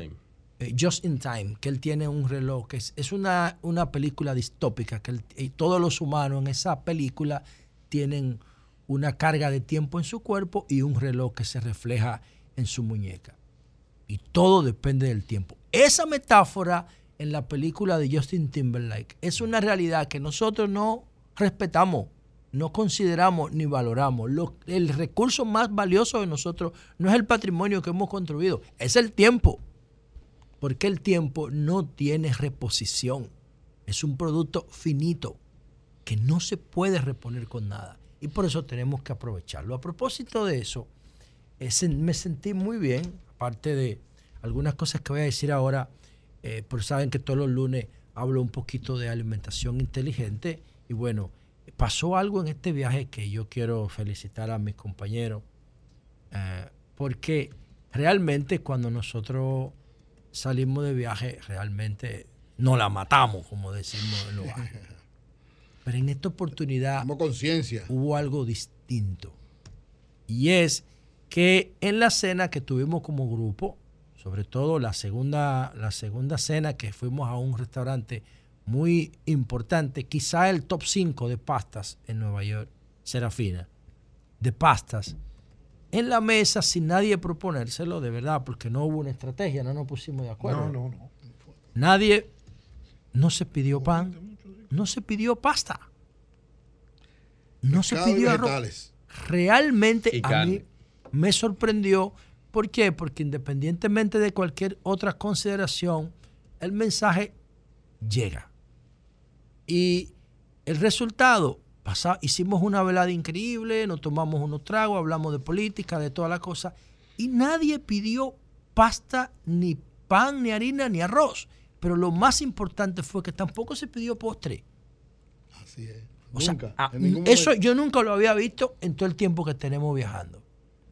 Y eso es una señal de que el mensaje llega. Eso es lo que yo quiero. yo no estoy diciendo, yo no, yo no estoy diciendo que fue, por mí o por María Elena. No, yo no estoy diciendo eso. Yo lo que estoy diciendo es, yo lo que estoy diciendo es que tenemos que tener, tomar conciencia de esto. Es que el azúcar y las harinas refinadas hacen más daño que la cocaína. Y eso lo dice la ciencia. Aunque en el Estado no se preocupe por regular esos venenos hacen más daño. Los aceites refinados, las harinas refinadas, hacen más daño que la cocaína a largo plazo. A largo plazo. Y esa es la realidad.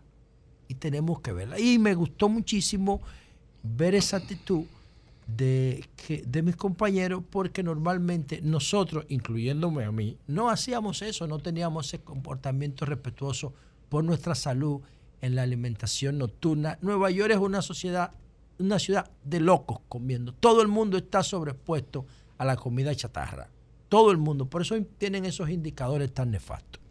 Y a propósito de Estados Unidos, de Nueva York, tuvimos entrevistas increíbles, las que hicimos en, el Quisqueya Park de Dykeman. Plaza Quisqueya. Plaza, donde tú recogiste toda la cosa, Plaza Quisqueya. Que no, pero ahí pasó algo increíble, porque realmente a mí no me gusta que me regalen nada. Lo digo públicamente, no me gustan los regalos.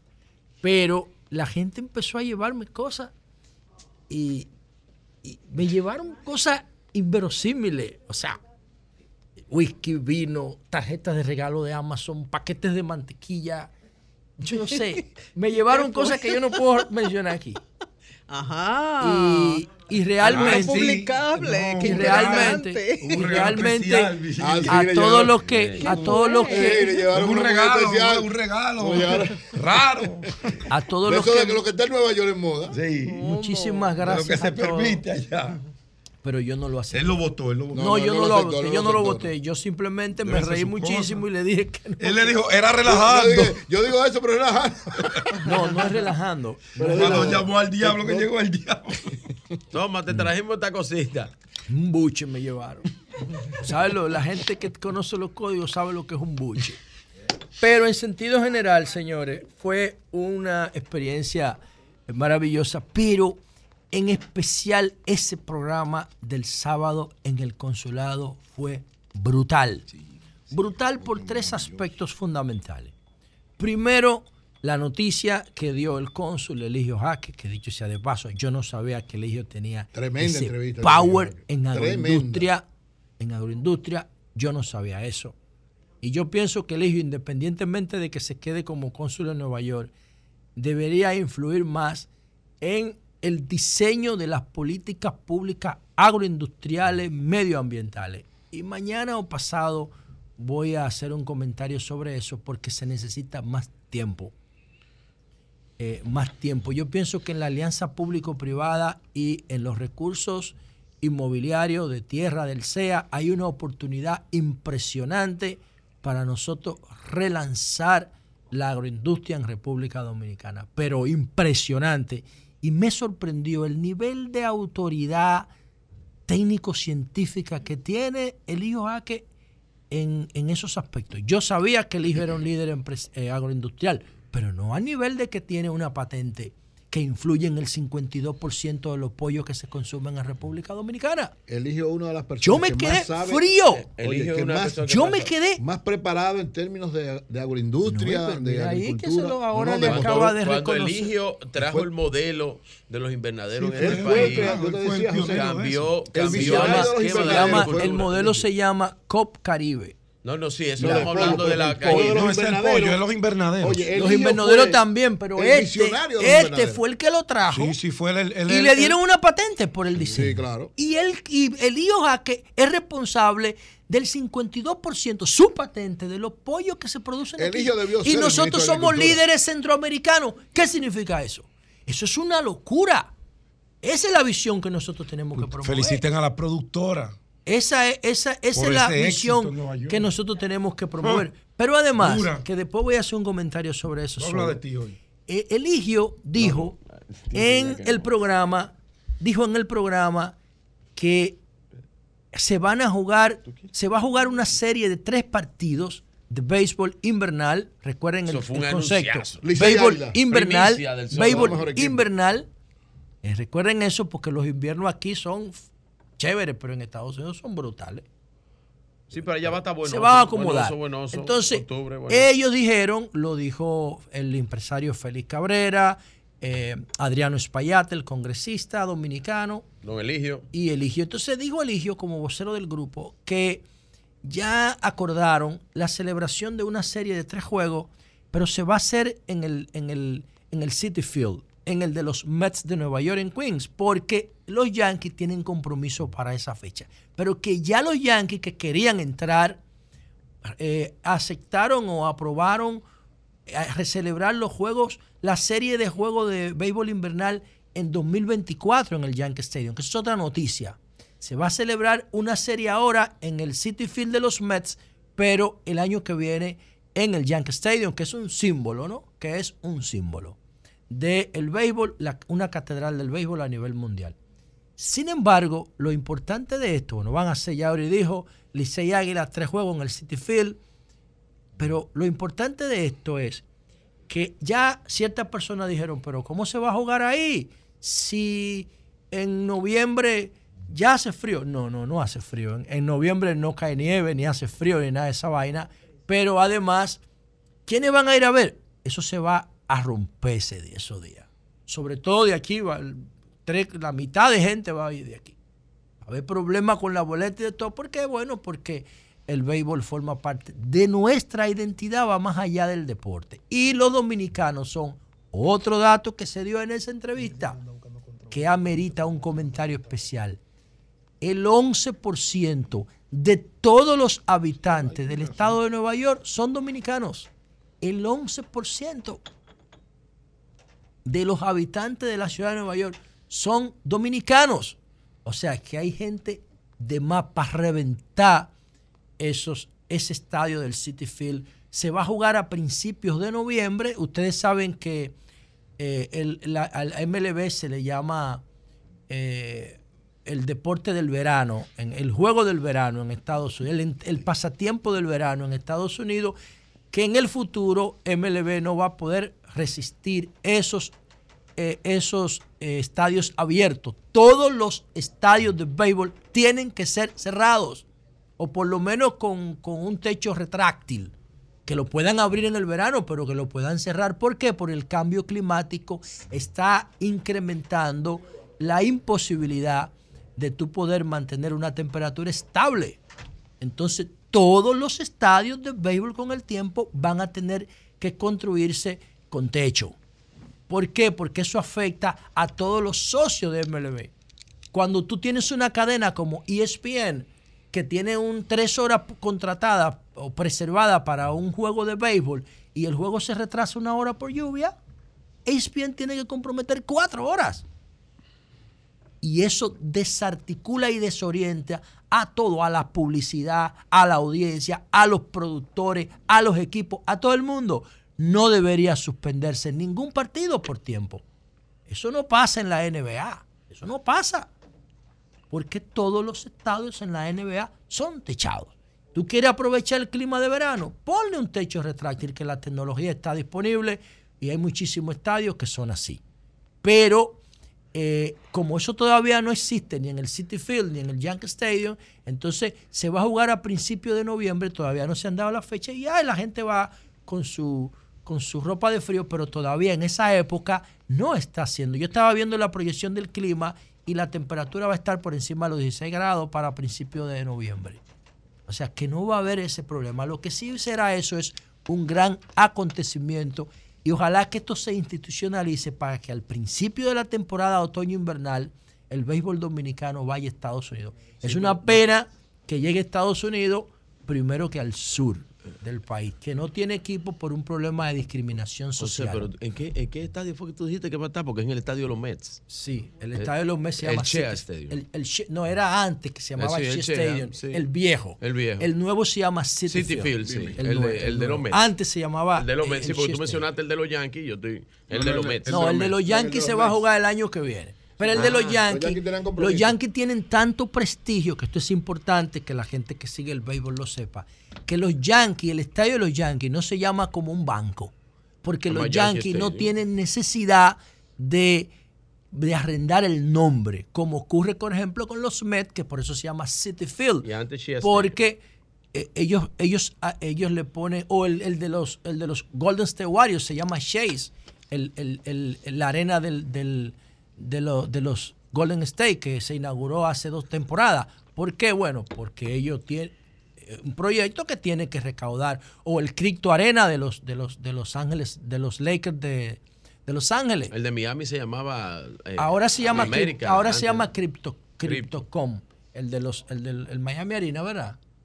Antes se llamaba Miami Arena y antes se llamaba American Airlines Sí, Arena. Arena, sí. Pero los Yankees no, no, no, no venden, no asocian la publicidad con el nombre de su estadio por el power que tienen los Yankees de Nueva York. Los y se dan el lujo de que eso se llame Yankee Stadium. Creo que es uno de los pocos estadios en MLB que se da ese lujo de llamarse Yankee Stadium así, brutal, solamente. Entonces, otro tema importante que, que se discutió en el programa del sábado y que se dio como una primicia, pero que es una noticia que hay que trabajar mucho para que la gente la pueda entender.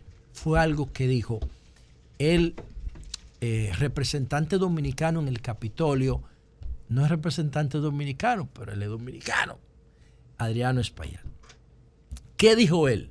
Bueno, ustedes saben que el mundo primero eran, qué sé yo, eh, reinado, y después imperio, y después de la, de la Primera Guerra Mundial, bloques, y después polos. Y a partir de 1945, o específicamente a partir de 1961, cuando el mundo se dividió en dos, por, la fin, por el fin de la Segunda Guerra Mundial, surgió la Guerra Fría y la mitad del mundo se quedó eh, bajo la orientación ideológica de la Unión Soviética y la otra mitad bajo la orientación ideológica de los Estados Unidos. Bueno, en el 1991 eso desapareció y solamente tenemos la orientación cultural, la influencia cultural de los norteamericanos que ganaron la guerra junto con, bueno, le ganaron la guerra solo frente a los soviéticos, porque ya lo demás no tenía esa influencia fundamental. Pero ¿qué está pasando ahora? Lo que está pasando ahora es que China y Rusia quieren controlar Eurasia. Con razón, porque ellos son los más grandes y los más influyentes en esa zona y los más poderosos. Eurasia, Europa del, del Este, Rusia, que lo tiene todo, y Asia, China. Si, si se combinan económica, tecnológica y nuclearmente hablando, no tienen competencia esos dos países. Pero Estados Unidos ha logrado que no se junten que no se junten, pero se complementan perfectamente los chinos y los rusos. ¿Y qué está diciendo eh, Adriano Espaillat en ese programa el sábado? Él decía, ahora lo que están haciendo eh, en Asia, los chinos y los rusos, que están influenciando el entorno para que piense como ellos, nosotros debemos decirlo aquí, hacerlo aquí en Occidente, en la parte occidental, pero estamos muy fragmentados. Y algo que nos puede unificar a nivel cultural o a nivel occidental o a nivel geopolítico, que no me, no me gusta ese concepto de geopolítica, pero hay que volver a él porque estamos volviendo a un esquema de guerra fría. Entonces, él dice, son los datos. Buf, esa es la clave, Mato. Los datos. Tenemos que compartir datos, que juntar datos para poder ser más significativos como país. Porque nosotros, en realidad, tenemos maravillosos recursos naturales, pero tenemos una cultura de la división. Los latinoamericanos no hemos podido lograr la unidad por, la, por el pensamiento subdesarrollado que tenemos, por el pensamiento que tenemos eh, antihistórico, con una visión muy pobre del desarrollo. Entonces estamos muy fragmentados los latinoamericanos en centroamericanos y caribeños y toda esa vaina que nos divide cuando deberíamos ser estados latinos unidos. ¿Cuál es el elemento común que tenemos? El idioma. Entonces, vamos a aprovechar esa vaina y vamos a hacer una unidad latinoamericana, como han propuesto tantos líderes históricos que no han logrado impactar con esa idea. ¿Y qué es lo que está diciendo el congresista de España? Que ahora la tecnología permite hacerlo por otra vía. Por otra vía que no sea cediendo nuestras soberanías territoriales, sino a través de los datos porque cuando juntamos todos los datos, entonces somos más fuertes. Si nosotros nos juntáramos los latinoamericanos, seríamos el doble de la población norteamericana. Seríamos más de 600 millones de personas. Pero esa, fragmentación histórica que nos caracteriza impide que nosotros podamos ser una voz firme en Naciones Unidas o en la comunidad internacional si participáramos juntos. Él dice que eso se puede lograr a través de los datos. Yo tengo mucho tiempo, le dije al gobierno, y con esto termino, mañana voy a hablar del tema medioambiental, con esto yo le dije al gobierno, el censo no sirve, porque no busca datos, busca información gruesa, información bruta. No sirve, no voten ese dinero en eso. Votaron 3.700 millones en el censo y todavía hay gente eh, llorando en los pasillos de la Oficina Nacional de Estadística porque no le han pagado. Se lo dije a Chu en su oficina, boicotea el censo, eso no sirve. Se lo dije a Chubasque, se lo dije a todo el mundo no entienden el tema. Y eso lo dice el, el, congresista Adriano Espaillat, que yo espero que se lo diga el presidente Abinader, para que lo entiendan. Y estoy diciendo, den la placa gratis. ¿Para qué? Porque la información que genera la placa gratis vale más que el dinero de recaudación de la placa mil veces. El peaje, denlo gratis por seis meses y después clasifiquen a quien tiene que pagar.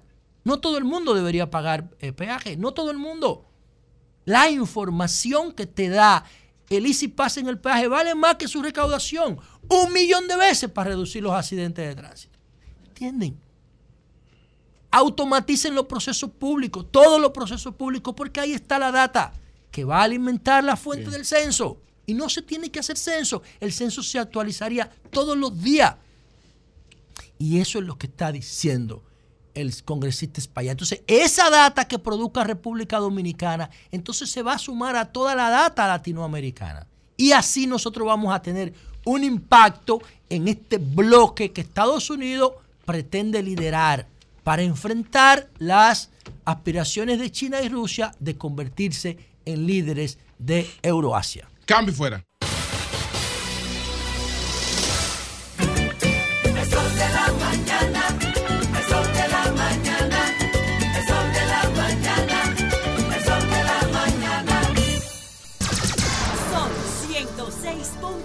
106.5. Son las 9, 7 minutos. Buenos días, Marilena. Buen día a todos. Hoy, 5 de junio, Día Mundial del Medio Ambiente. Y a propósito de eso, el presidente Luis Abinader va a presidir una actividad desde el Ministerio de Medio Ambiente junto con el ministro Miguel Seara Hatton. Van a lanzar el Plan Nacional de Reforestación, Restauración de Ecosistemas Forestales 2023-2024. Siempre tengo que recordar, o mejor de en vez de decir tengo, siempre elijo recordar a Pedro con su escepticismo ante cada anuncio. Y es cierto.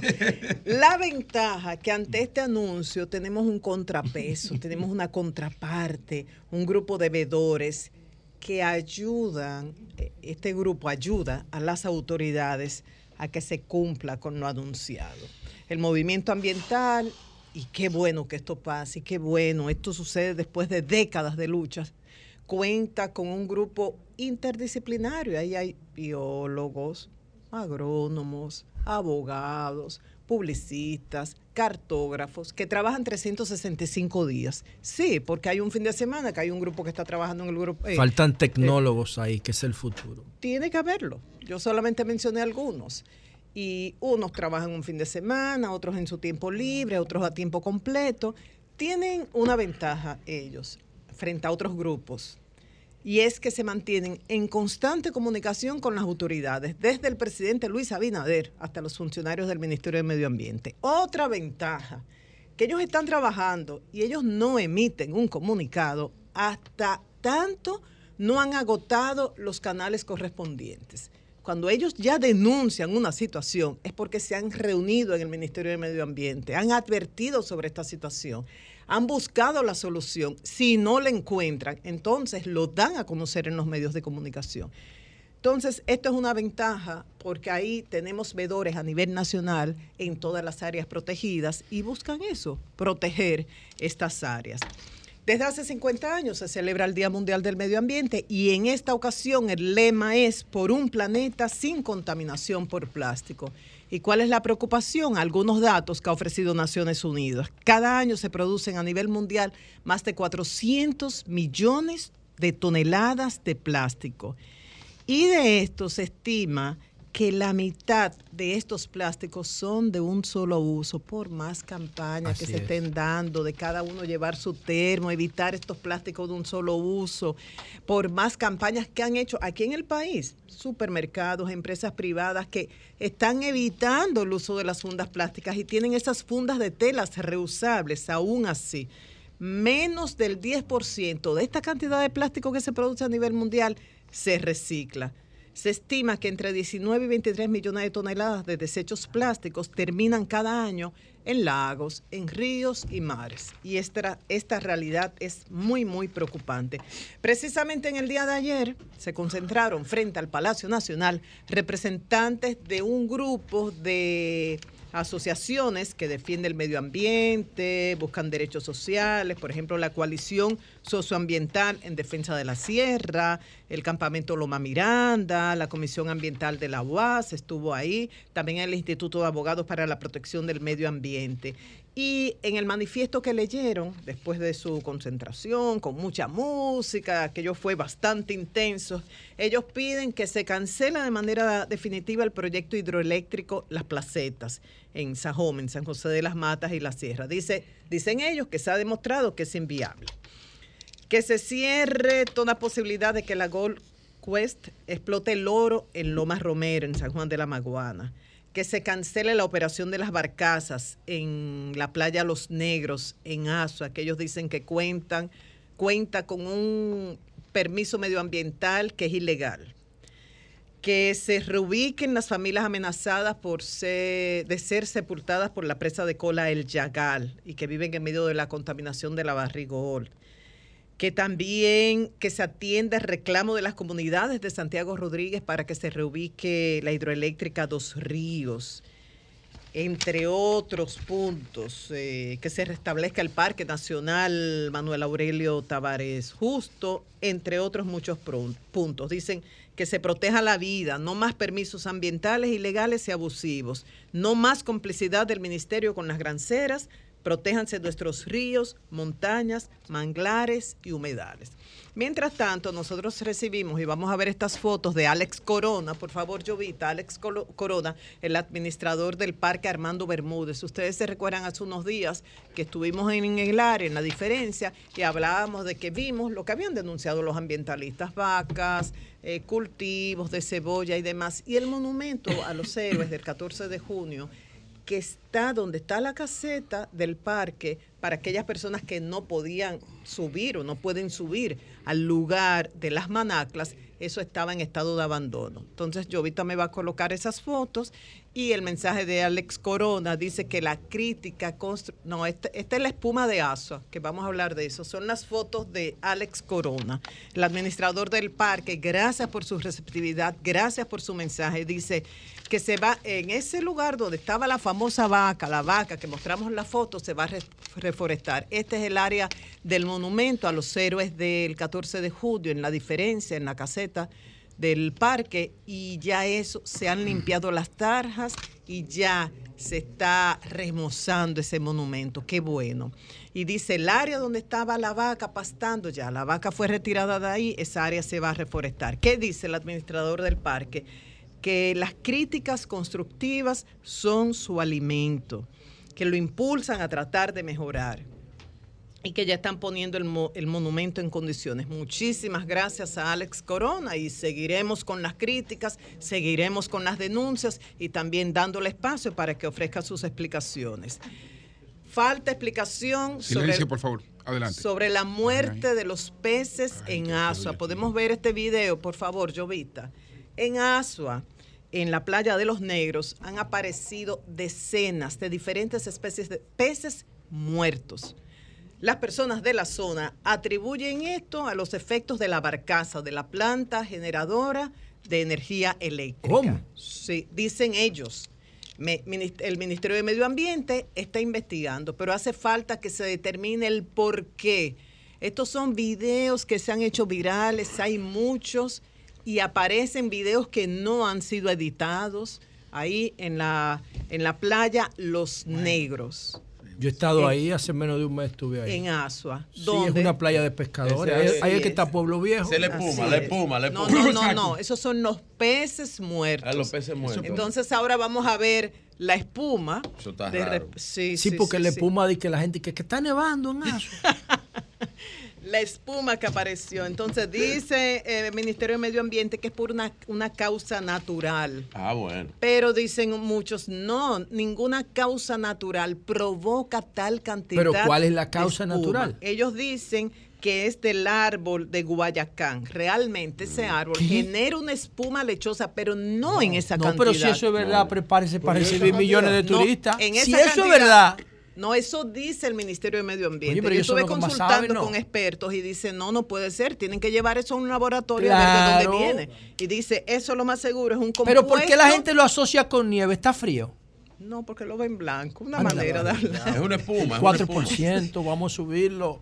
Entonces, el ¿qué provoca esta espuma? Realmente, como dice el director provincial de Medio Ambiente de ASUA, Víctor Ramírez, es de origen natural por los árboles de Guayacán, o como dicen algunos expertos que hemos consultado, dicen, ni- no, ni esto el no puede Amazonas ser". de Brasil provoca eso. Eso no provoca esa cantidad. Vamos Entonces, a tratar de comunicarnos con él para que nos A ver qué ese dice. fenómeno, porque me parece Lamentar, ya casi estoy terminando, Julio, lamentar la muerte del buzo Elías Polin, de 20 años. Este fue uno de dos eh, buzos que estaban retirando sargazo de la central termoeléctrica de Punta Catalina. La empresa ofreció declaraciones, dice que se cumplieron todos los protocolos, ellos fueron inspeccionados los dos, eh, bajaron con todo el equipo necesario y se, se está investigando qué provocó la muerte de él. Él trabajaba para la empresa Nautilos, que provee servicios de brigadas de, de buzos para diferentes empresas, entre esta Catalina. Y estaban trabajando, como decía, retirando el sargazo. Una pena, eh, la empresa manifestó solidaridad con su familia y sus amigos y se espera que determinen la causa de esta muerte. Eh, y ya finalmente, así Tenemos que tenemos a Iba, iba iba finalmente para Ah, que, sí. porque, bueno, a felicitar a Juan, Ari- Juan Ariel Jiménez, Ah, sí, claro, claro. que es docente de maestría de políticas públicas y derecho eh, y desarrollo internacional de la Universidad de Harvard, Harvard. donde él había hecho una maestría allá y ha recibido felicitaciones de todos, bueno. incluyendo del el presidente. Luis Abinader. Felicidades, Juan Ariel. Felicidades, sí. Bueno, Celso Marrancini, que el coordinador de la Central Termoeléctrica de Punta Catalina. Buenos días, Celso. Bueno, parece que Ah, se cayó esta, esta línea con Celso, Celso, Marrancini. de la situación del buzo. Para ver qué fue lo que pasó con este burso que De falleció. 20 años, así de es. 20 años mientras, Retiraba sargazo. mientras retiraba Punta sargazo. Catalina hay una gran cantidad de sargazo que Sí. llega y, Y- afecta y- y incluso un el- de, de manera el desenvolvimiento de la eh, planta. eh, eh, ordinaria, sin ningún equipamiento. No, no, había un equipo, No, no, no, vamos- vamos porque eso- son contratados a través de una Sí, a empresa. través de una empresa la empresa y sí, todo sí, eso. sí, y se le hace una serie de exámenes antes Vamos a de ver, se- tienen que cumplir con una serie Ya. de protocolos. Coño, Y debe dice haber la una empresa, que retire eso todo rápido. Sí, eso es se una hizo. máquina centrífuga que lo hace. Ajá. Parece que ah, vamos a ver cuál es Yo la te dije cuando comenzó el debate ese que el gran problema aquí es que no hay un Bueno, destino final Pues, para esos desde, que, desechos. desde que esté pendiente, don Celso No lo hay. El desde que lo tengamos, entramos con él. Cambio y fuera. Buenos días a mis colegas del programa y a los oyentes en la República Dominicana y el mundo. La temperatura promedio para hoy por los 68 grados estará semisoleado y no se sentirá calor. Recuperación para Doña Consuelo. Atención a los dominicanos oyentes de este programa en la Gran Manzana. Los residentes en la ciudad de Nueva York, unos 8.6 millones, entre ellos cerca de 900 mil dominicanos, que cumplan los requisitos podrían beneficiarse del programa comestible para llevar, que proporciona créditos mensuales para comprar alimentos. Los créditos se pueden usar para comprar alimentos y bebidas que califiquen para el programa de asistencia nutricional suplementaria a través de una plataforma en línea que enlaza con cientos de supermercados en la Gran Manzana. Los participantes también reciben un 50% de descuentos en compras de frutas y verduras frescas. Requisitos. La persona debe ser residente en la ciudad de Nueva York, miembro de Hair y Hospital New York City Care y cumplir con otros criterios de elegibilidad. Más información en el 347-665-0175. Por otra parte, los virus e infecciones que podrían reaparecer durante este verano en Estados Unidos, donde residen más de 2 millones de dominicanos. Recientemente los Centros para el Control y Prevención de Enfermedades informaron un aumento de metaneumovirus humano. Es un virus respiratorio que está relacionado con el virus sincitial y, y generalmente se transmite al toser, estornudar o tocar superficies que contienen gotitas respiratorias infectadas. Asimismo, el Diario de Inspiración Médica para la Sociedad Más Fuerte realizó un estudio sobre las enfermedades que más le temen los estadounidenses en el 2023, el cáncer, luego el Alzheimer y enfermedades del corazón, también eh, las enfermedades crónicas de vías respiratorias, flu, diabetes, eh, COVID, etcétera. En otra información, el Senado de Nueva York aprobó la abolición de la ley que permitía los arrestos ciudadanos. Los legisladores derogan un estatuto penal de los años 70 que permitía a cualquier persona detener incluso a la fuerza a alguien tras cometer un delito sin requerir ninguna orden judicia- judicial. El estatuto actual de New York requiere que la persona que arreste con fuerza física debe haber creído razonablemente que la persona que está deteniendo cometió un delito como un asesinato, homicidio involuntario en primer grado, robo, violación forzada y que éste esté en fuga inmediata. La nueva ley aprobada no afectará la capacidad de la persona para defenderse a sí misma y a otros de daños y agresiones. Asimismo, la ciudad de Nueva York está terminando los diseños iniciales para las barreras de las plataformas de metro para evitar que pasajeros caigan a las vías, que lo empujen, rebalen, etcétera. Los trenes en New York son usados diariamente por millones de personas, entre ellas decenas de miles de dominicanos. Hay un proyecto piloto de 100 millones de dólares para este plan. Por último, policiales. pipán, pipán, tituá, tituá, ay, ay, ay, huye, huye, huye, huye. Fueron parte de las expresiones de decenas de clientes que se encontraban este sábado en el restaurante Ki, ubicado en la avenida 36 con la calle 30 en Astoria, Queens, quienes voltearon mesas, sillas, botellas y alimentos, rodaron por el suelo al salir corriendo cuando un desconocido penetró al restaurante y ¡pam, pam, pam, pam! Le entró a balazo limpio a un empleado que estaba detrás de la caja registradora, llegando a herir- herirlo. El pistolero huyó y es perseguido. Rezamos al estudio. Bueno, pues muchas gracias, Ramón. Muchas gracias. Siempre, siempre. Bueno, señores, nos acompaña la doctora Gianilda Vázquez, cónsul general de la República Dominicana en Miami. Está Gianilda con nosotros.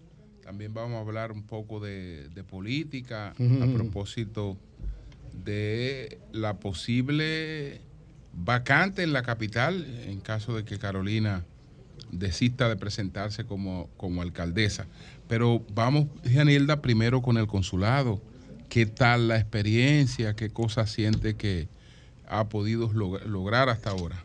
Bueno, lo primero es agradecer, como siempre, la receptividad de ustedes, esta acogida con gente que uno, mira, in- independientemente de que estemos en diferentes partidos, de que tengamos diferentes intereses, cuando yo vengo aquí como que me siento como casa. querida, yo no Esta sé si es verdad Es o no, así, ¿verdad que sí? es así. Eh, o sea, como que casa, sí, sí. como Buena que me siento. Eury, como que, que sí, que me quieren y yo los quiero muchísimo a ustedes también.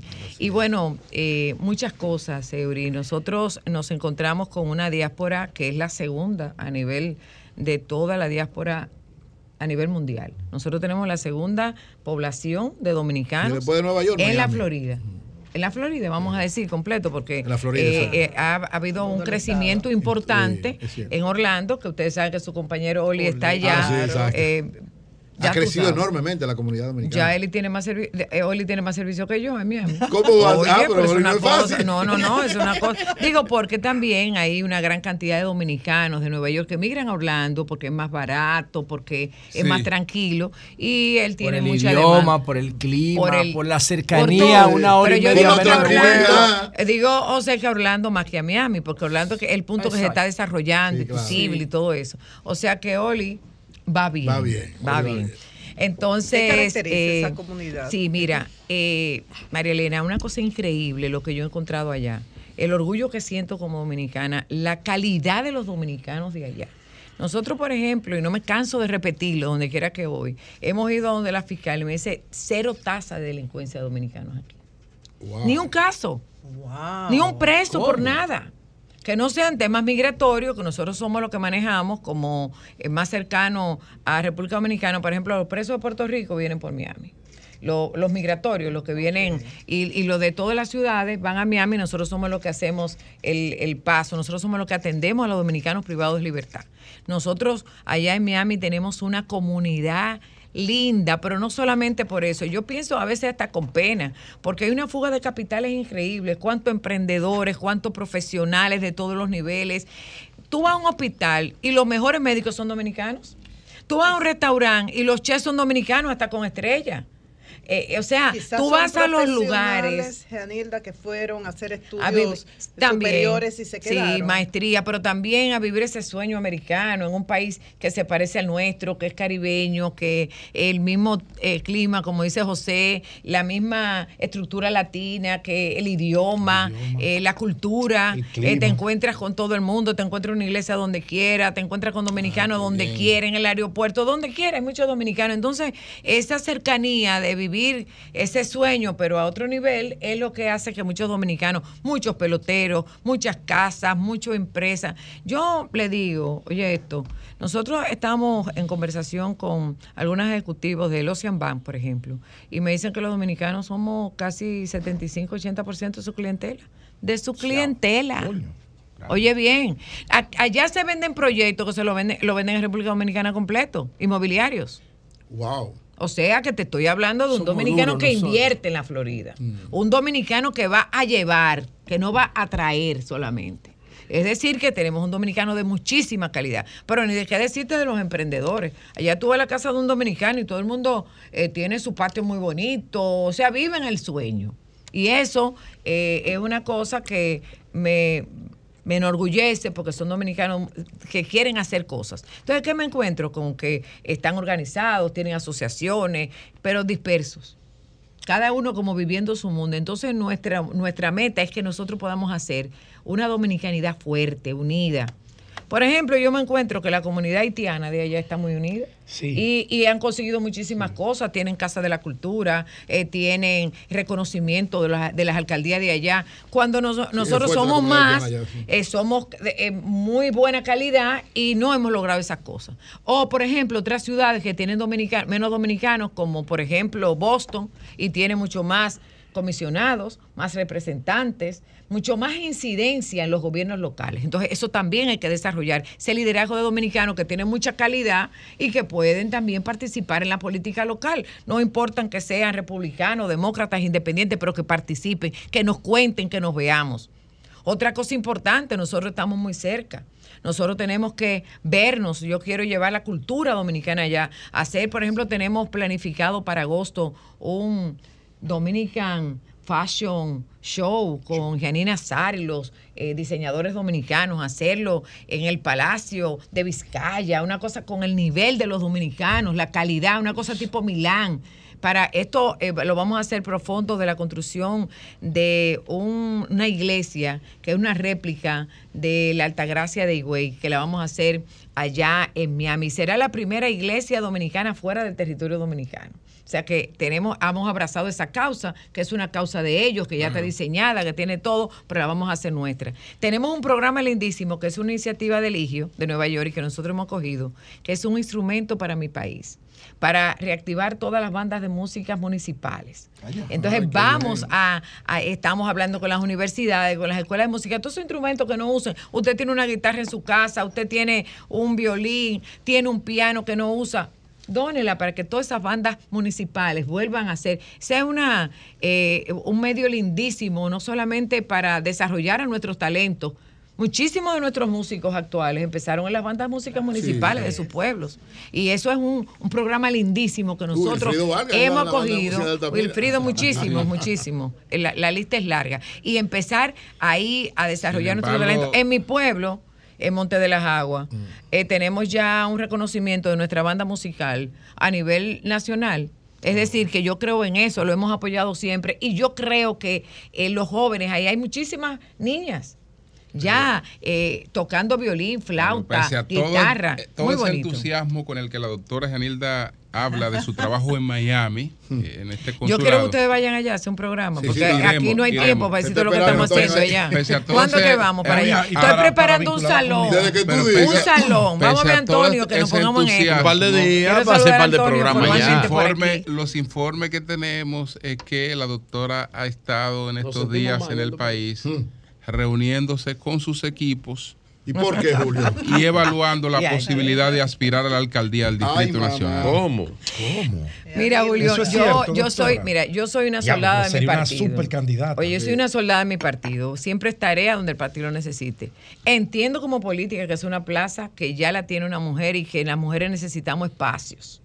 Entonces, sería lindo que fuera otra mujer. No tengo que ser yo, pero puedo ser yo.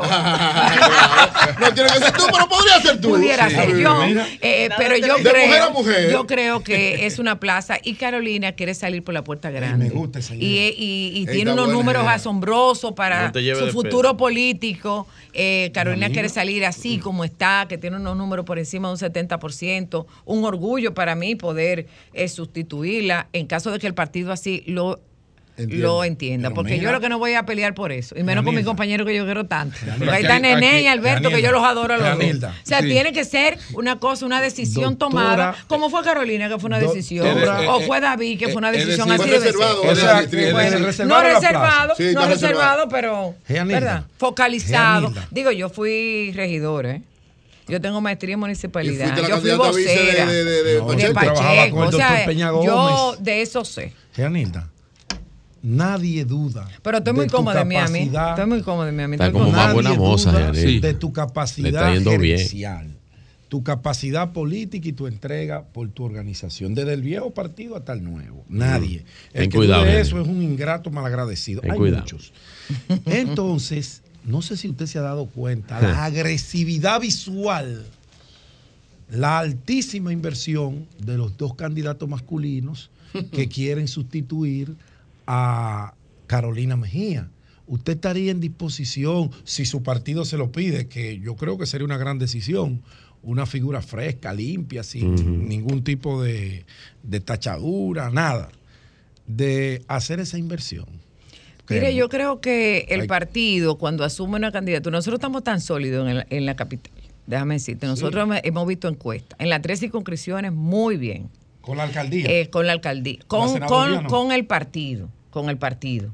Entonces, si el partido asume una candidatura como partido, nosotros tenemos un buen posicionamiento y la verdad que la oposición no tiene, eh, eh, digamos que, eh, figuras que puedan competir con el partido. Con No. el partido. Y usted me dio Omar Ahora, yo creo, yo creo, yo creo que nosotros estamos en un momento muy bueno para la capital.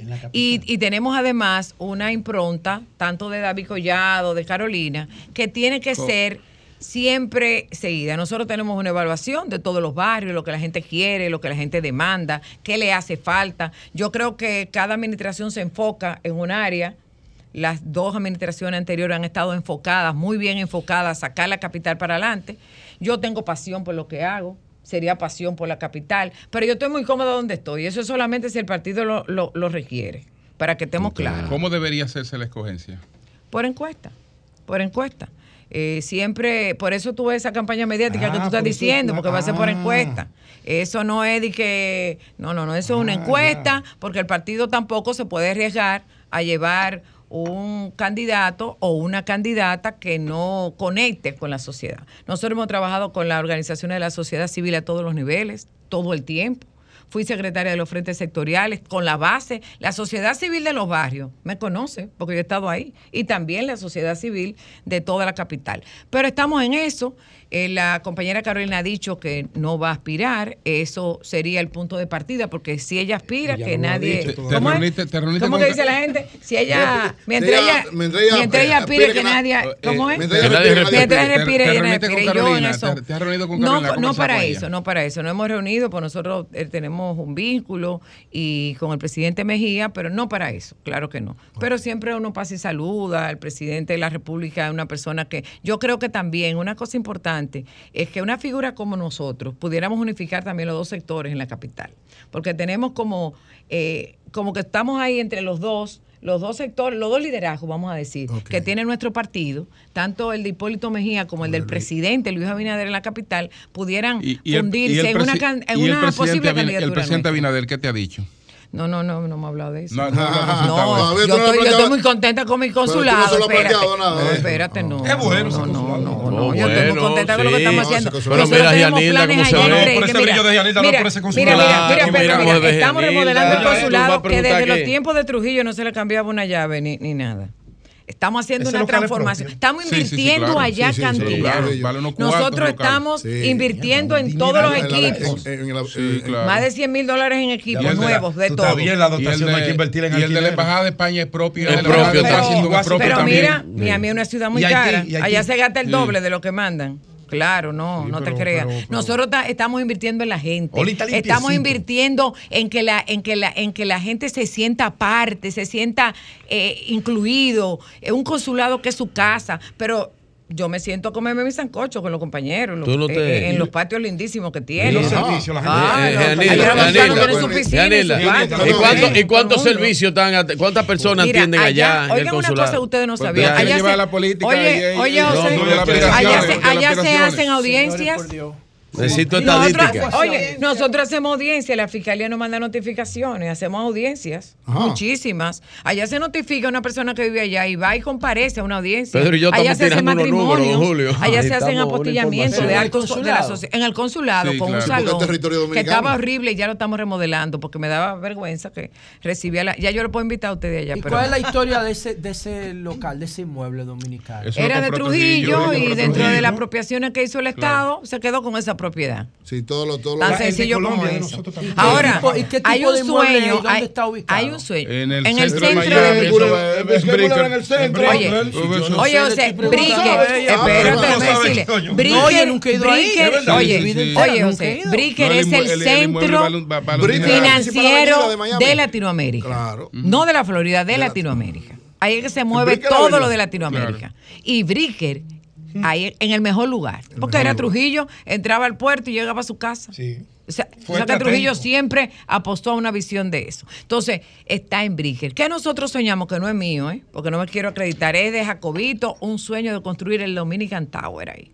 Dominican Tower. Una, Una, una torre residencial. Pero ahí mismo no, residencial no. Una De torre oficina, empresarial. de oficina. De oficina, Donde con parqueo, a donde esté el consulado. Ey, pero mira- ¿Y hay una espacio para eso Sí, sí, físico? sí. No, porque ya hay- tenemos hay evaluaciones, ya hay de- plano, de ya hay de 60 todo. Donde está el consulado, hay al lado un edificio de De 60 60, pisos. es de 60 que No, lo no, de, de otra gente, pero que se puede hacer en el Bueno, mira, hay, hay varias opciones. Por ejemplo, hay, hay modalidades que se llaman como leasing inverso, que eh, el inversionista saca su dinero a 20 o a 25 años, en 30 años, cuando mi nieto tenga 30 años, va a decir, ese local es de nosotros. Y ya se habrá cobrado todo. Y el, el Estado tiene que hacer cero inversión. Con una cosa hermosa, bien montada. Y ya tenemos, estamos hablando con muchos inversionistas que están interesados. Es que estamos en una No, mina. esa es la zona más importante. Yo digo que nosotros somos la cenicienta de Bricker. Y vamos a dejar de ser la cenicienta y nos vamos a comer. Nos Y vamos que a diga así, en- Dominican en una Tower, Dominican Tower, rojo, y azul y una cosa Y- y en bellísima. cuanto- Tron, y en coño, cuanto- Tron Tower, Y en cuanto a la Dominican Tower. comunidad, ¿la ves satisfecha con, con el gobierno? Sí, ¿cómo es tu relación con la Mira, eh, comunidad? yo creo había mucha, había, eh, eh, había una, digamos que una debilidad en la misión. Y era que se enfocó mucho en los servicios, con la pandemia y todo, y un poco descuidó el acercamiento. relación con la comunidad. La relación con la comunidad. Entonces nosotros lo primero que hicimos, oigan lo que yo hice, hicimos un encuentro, antes de, de juramentarme, eh, le llamamos al encuentro antes de comenzar Te Quiero Escuchar. Convocamos a toda la organización de la sociedad Muy civil, bien. más de 250 personas, en un lugar lindísimo, ¿eh? Todo de primera, con cabita y de todo. ¿eh? Para que se sintieran como iba a ser la gestión. Entonces ahí escuchamos a la gente. Lo escuchamos, qué querían, qué consulado quería. Mira, estamos en Brique, no hay parqueo, ahí hay que poner un vale parking, ahí hay que hacer esto, aquí hay que hacer lo otro, nosotros queremos esto. Nosotros somos una comunidad que el gobierno nos está viendo y el gobierno de nosotros no nos hace caso, no nos acompaña. Entonces ya nosotros lo estamos acompañando a donde el senador, a donde los alcaldes. Ellos están viendo a un gobierno que está detrás de ellos y queremos que, eh, ya te digo, desarrollar eh, talento. Estamos trabajando con el INDEX también, eh, desarrollando el INDEX que no se había podido desarrollar Carlos como de es la debido, Mota. con la gente de allá que están haciendo un trabajo magnífico para empezar a dar clase Tolete. de merengue, clase de, de cultura dominicana, Sí, de sí, valores, moral y cívica, para inculcarle Carlos, los valores sí. dominicanos a esa nueva generación. ¿Qué nos hemos encontrado? Que dominicanos de segunda y tercera generación no hablan inglés, no hablan español. Así es. ujú. ¿Tú sabes lo que es eso? Estando en Miami, En Miami. estando en Miami que se habla español, no, No, hablan el español- español. el idioma no no es ¿Eso es conocen nuestra excepcional o es cultura. normal verlos? Bueno, Porque es muy normal. inglés, pero la eh, la gente, en vez de venir para acá, se van para Europa de vacaciones Sí, o para otro país. nosotros no, lo que- motivamos que- lo suficiente. entonces tienen ahora una cultura de incentivo a nuestras raíces, a nuestras tradiciones. Nosotros estamos trabajando mucho en eso. Tenemos, señores, oigan lo que nosotros tenemos. Eh, tenemos eh, ahora, eh, para la cosa de la Virgen que yo dije, una cosa, pero a- al primer nivel, ¿eh? se llama el, el desfile de las vírgenes, pero con la Virgen de la Altagracia, porque la queremos impulsar. Y eso está ya que la Rolls Royce va, eh, nos va a apoyar, eh, la Cartier, ese nivel, mi amor. Nunca vi. Ah, una cosa como esto, son sponsors, como dicen a ese A nivel. La Virgen pone la gente llámate, bruta. llámate, llámate a la pastora. Belkin, güey. ¿Qué pasó con la pastora Belki? Llámate a la pastora Belkin, que es amiga tuya. La Sí, pastora sí, amiga mía. La ¿Qué pastora pasó? ¿Qué pasó con la pastora La Belki? pastora Belkin, güey. Tú sabes, bueno, Humberto lo explicó esta mañana. ¿Qué pasó? ¿Qué pasó? Humberto lo explicó esta mañana que como el señor que tenía el negocio, la discoteca en Higüey, el que se mató. El que se mató, Que, Papín. Que era el dueño del terreno de que la después iglesia. que Dios le había dicho que le diera eso a la iglesia, Sí. él se lo dio en una, en una etapa de arrepentimiento, después se lo quitó y dicen dije, que la pastora Belki le dijo a él Ay, coño. que iba a recibir Un castigo. un castigo Eterno. no solo por haberle quitado esa propiedad a la iglesia, sino por haber fingido su conversión al evangelio. y el hombre se mató Ay. frente a la discoteca. Ay, Coño, se mató el tipo. Déjame hablar con Ay, ella. coño. ¿sabes? ¿Cuál pastor es Eh? La pastora Abel, una- la, la mejor pastora que tiene. pero- y- y- y- bueno, ver- Pero ella no es dice- nadie para condenar, eh, perdóname que interrumpa. Dice Humberto que, la pastora había dicho-. Ese era, había hecho Ella- un- ella- ese era el empresario que le decían ella Papín fue la que Tuco. quemó la Virgen de la Altagracia. Ella fue la que quemó la Virgen de la Altagracia. pastora. La pastora. Pero el empresario que murió, el que le Papín Tuco. no le gusta hablar en No, los- pero espérese. espérense, vamos a cuadrar Ok, esto. sí, ¿Cuándo, sí. que- ¿Cuándo que van para Luis? Robles. Mira, mira, pero de Pero. Yanilda, espera, una pregunta que Pedro me dijo que te hiciera, que no me contestaste. ¿Cuál es? ¿Cuánto- Mi amor. Que Pedro anda haciendo una investigación de consulado, yo no sé por qué. Eh, eh. Pedro anda haciendo unas investigaciones.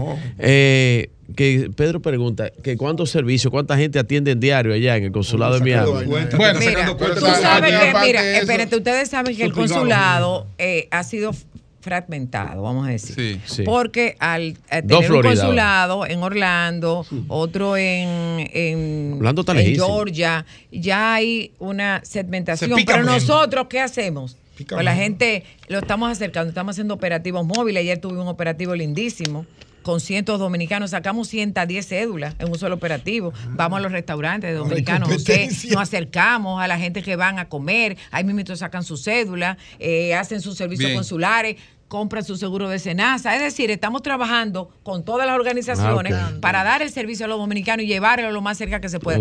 Ya empezamos los operativos, no nos paramos. Toda la semana operativos en cada ciudad. Y dejaste a Ricky aquí. eh. Bueno, No, él va pero para allá señores, gracias Ah. a la Acá doctora. Gianilda Jaque. Ya sabemos que ella Vázquez, está. ¿qué Jaque? Eh, Vázquez, Vázquez, Vázquez. ese es mi amigo. Vázquez, Mm. Vázquez, la doctora. Gianilda Vázquez. Ya sabemos que ella está también en la tómbola.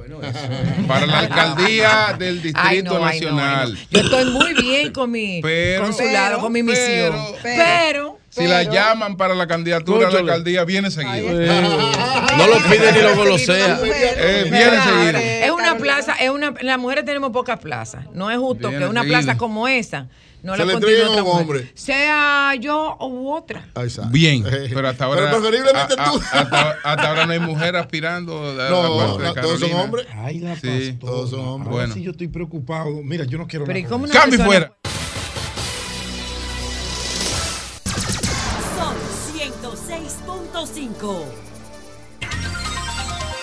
Según lo que explicó Humberto, antes de la tragedia que ocurrió, antes de la tragedia, antes de la tragedia que ocurrió ayer, el empresario Luis Pablo, mejor como, cono- conocido como Pepín Tuco, Papín teni- Tuco, papín. Papín Tuco, tenía lo que la pastora define como un altar de pecado, que era una discoteca, un asunto que él tenía. Un altar discoteca. De ¿cómo es? pecado. Un altar, un De altar pe- de pecados. De pecados. Julio Eury, ¿entiendes? Entonces, No, pero es la muerte de un- Quítate no su rías, que no es la muerte, tenía- Un ser tenía- humano que murió, ¿no? tenía Un altar discoteca. Él tenía un altar de pecado. Decía la pastora. Él, reve- él recibió la revelación de cambiar ese altar de pecado por una iglesia. Y donó el altar de pecado, el sitio donde estaba discoteca. la discoteca, la donó para una iglesia, aunque tenía un, un préstamo o algo que el pastor se comprometió a saldar en el banco. Parece que el, el pa- el pastor no lo saldó, se lo cobraron a él y él después le quitó la iglesia Claro. al pastor.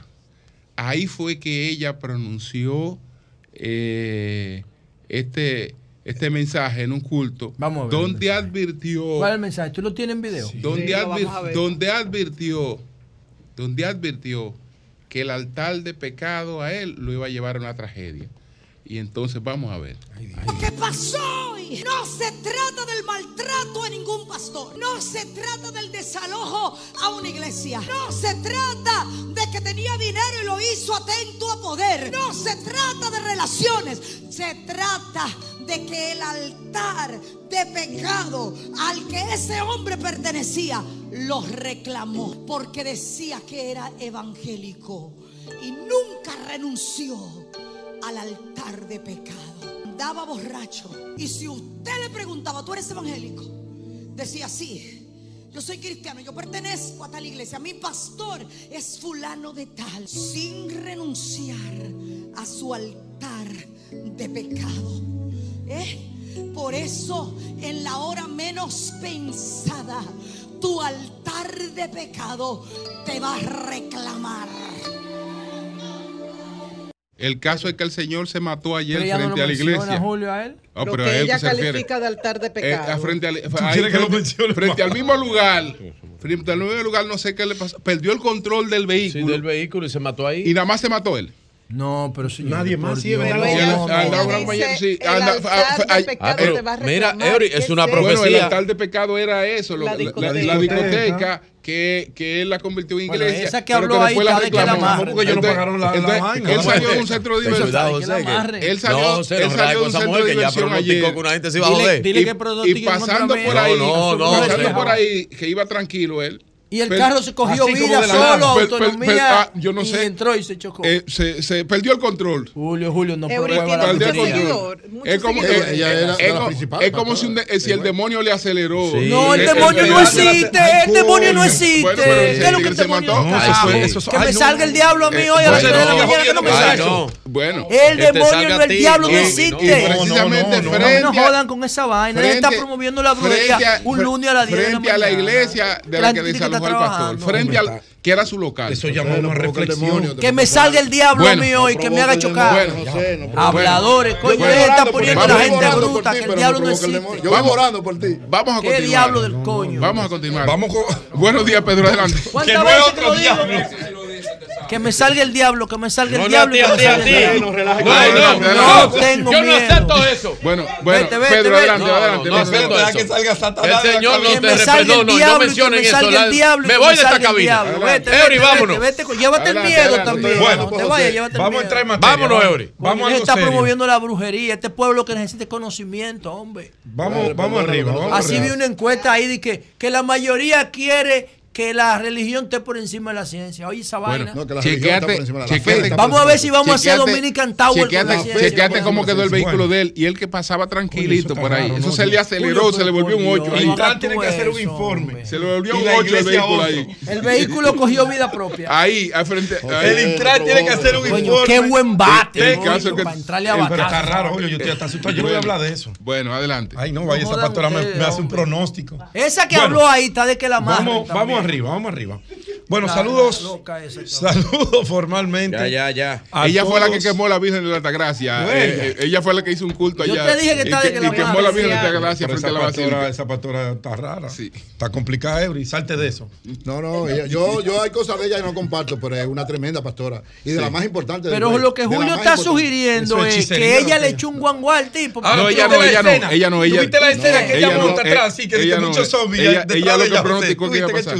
Parece una obra de teatro de la que no, hacía no hombre. Bueno, vamos arriba, señores. Vamos a entrar en materia luego de saludar a toda nuestra audiencia aquí en el país y un saludo muy especial a nuestra diáspora.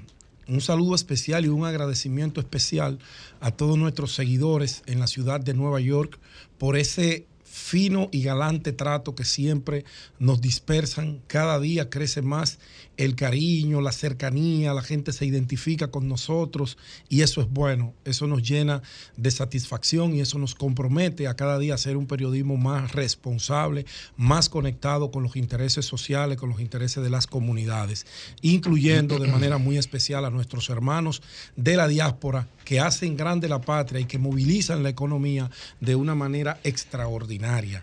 Gracias a los dirigentes políticos, a los comunitarios, a nuestras autoridades, unos programas sin desperdicio. Ya nuestros compañeros han hablado de ellos, pero de verdad que esta última gira nos llenó de mucha, mucha alegría, mucha satisfacción. Cuando la gente fueron allá al Parque Quisqueya, en Deckman, a solicitarlos. Daiman, Daiman, Daiman. el granjero. El granjero, sí, tú hiciste un recuento de la historia de por qué el nombre. Entonces, la granja más antigua de la ciudad de Nueva York. Allá ver esos compatriotas con su celular en mano, esperando que fuéramos a una pausa para hacerse una fotografía con nosotros, para expresar el cariño que sienten y la identificación con este programa, de verdad que a nosotros eso nos llena de orgullo. Gracias. Gracias a Ramón Mercedes. Todo Nueva York, la gente diciendo. Una cosa maravillosa. Parecíamos artistas. Parecemos artistas en Nueva York.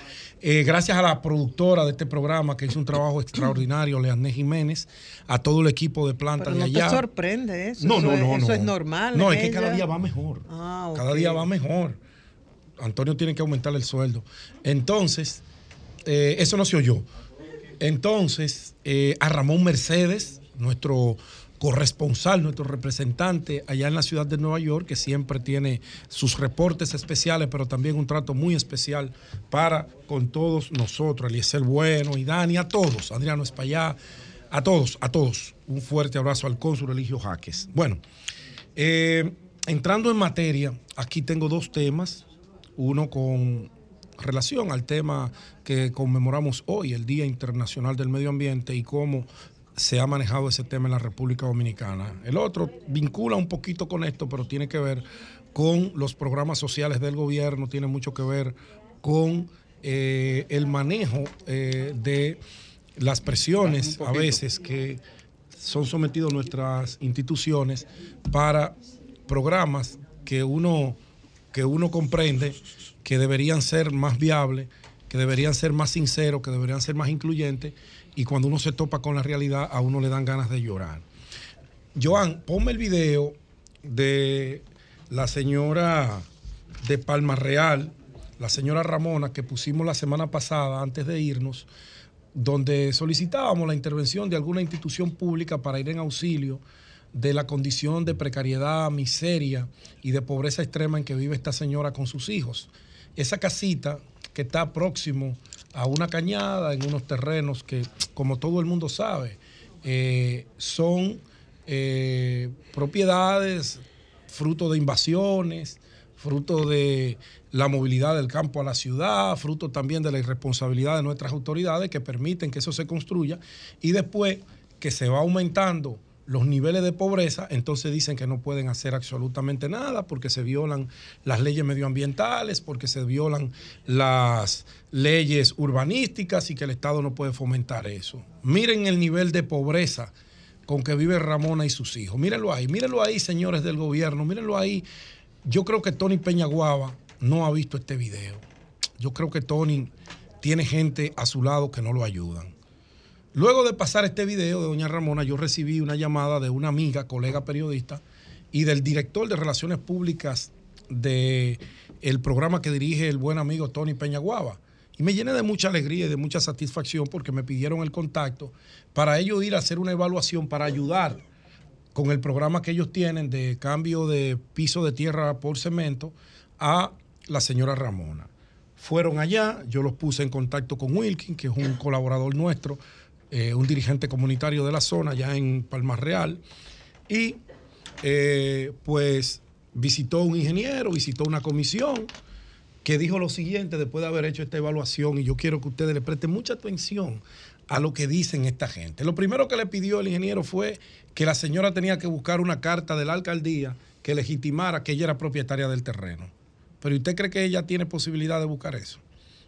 ¿Usted cree que si ella tuviera un título, alguna algún derecho de propiedad ya viviera en esas condiciones, entonces el programa ustedes no deberían llevarlo a esos barrios marginados. Ese programa de cambio de piso por tierra, llévenlo al NACO, que en el NACO, en Arroyo Hondo, en Piantino, ustedes van a encontrar título de propiedad, porque la pobreza no tiene título. El único título que tiene la pobreza es la miseria en que viven esos humildes compatriotas nuestros que están por debajo del nivel de la miseria. Y yo creo que ese evaluador que fue a hacer eso allí, lejos de ir con la voluntad de resolver ese problema humano. Ahí hay un problema humano de esa señora y de otras personas que viven allí, fruto de la irresponsabilidad de nuestras autoridades. No de esta, no, de todas las que hemos tenido, que permiten esos, esos asentamientos humanos y luego dicen que no pueden hacer nada porque supuestamente el programa de cambio de piso por tierra es financiado por un organismo internacional que le pone como condición que para sacar a esa gente de la miseria tienen que tener toda la documentación en orden. Pero es una payasada, es una rastrería, es una burla a la miseria y a la pobreza. Primero, aceptar que un organismo ponga esas condiciones. Porque usted cree que esa gente que vive en esas condiciones puede tener un documento. Esa señora, yo lo dije claro, que no tiene ni siquiera acta de nacimiento, que viene heredando eso desde su nacimiento y sus hijos ya también son víctimas de esa situación. Y usted va a pedirle que le busque documentación. Usted debió quedarse en su maldito eh, eh, eh, oficina y no ir allá a burlarse de la gente. Miren lo que le escribió el ingeniero evaluador que fue a evaluar esa casa. Después de evaluar el caso de la señora, le informo que lamentablemente no podemos darle la ayuda porque violaríamos la ley de medio ambiente y de construcción sobre construcción de vivienda a orilla de fuentes acuíferas. Acuífera, eso es una cañada maloliente lo que hay ahí. ¿Qué fuente acuífera del carajo? Usted me está hablando a mí. Irresponsable. Sigo. También no podemos fomentar la invasión de terreno ante la dificultad de la certificación por parte del ayuntamiento. Y por último, oigan esta, para que se caigan. Oigan esta. Y por último, el tema de seguridad para el personal que allí trabajaría. O sea, el gabinete de políticas sociales no puede mandar obreros ahí porque no hay seguridad ahí para que ellos trabajen. O sea, la seguridad pública no garantiza ni siquiera que los obreros trabajen. Eso es lo que ese carajo dijo ahí, en esa evaluación que yo la tengo aquí. Y tengo audios que son peores aún. Por el tema de la seguridad para el personal que allí trabajaría. Esto dado a la situación presentada al momento de la evaluación de la, vivienda. Reitero la, la puesta a la orden para lo que necesita la comunidad. Pero ¿qué carajo va a necesitar esa comunidad de ustedes? ¿Qué ustedes creen que va a necesitar esa comunidad? Caerle a pedradas si vuelven a pisar ahí. Eso es lo que ustedes se merecen. Irresponsables, charlatanes. Los presupuestos de las instituciones públicas son para ir en ayuda de sus conciudadanos. No son para que los funcionarios se crean por encima del bien común y vayan con burlas como esta. Tony, yo no sé si agradecerte que se comunicaran con nosotros. Yo hubiese preferido que no hagan ese ensayo mal hecho de tratar de que la gente crea que ustedes están haciendo algo. Yo no sé en los otros lugares. Ahora, Tony, si ese personal tuyo, hermano querido, sabes que te aprecio, hace eso con todos los lugares que van a cambiar un piso de tierra por cemento, entonces te están engañando. Y si tú lo permites, entonces tú eres corresponsable de esa irresponsabilidad colectiva. Porque yo me pregunto, ¿en qué cabeza de un funcionario público puede caber que una persona, ponga el video, Joan, que viva en esas condiciones de extrema, extrema, extremísima pobreza? Usted le vaya a pedir documentación. ¿De acuerdo? No podemos porque no queremos violentar la ley medioambiental, las leyes urbanísticas con el ayuntamiento. ¿Y qué solución ustedes le tienen? ¿Salvamos el medio ambiente y matamos a la gente? Bueno, vamos para adelante entonces. Salvamos el medio ambiente y matamos a la gente. Que se nos muera la gente de miseria, de pobreza. Y después ustedes me dicen a mí que están luchando contra la pobreza. Y después ustedes quieren cuando uno se sientan aquí a entrevistarlo, que yo lo respete. No, no, no, yo no lo puedo respetar. Yo no me puedo quedar con esa vaina. Porque es que yo no tengo doble moral. Eso es hacinamiento.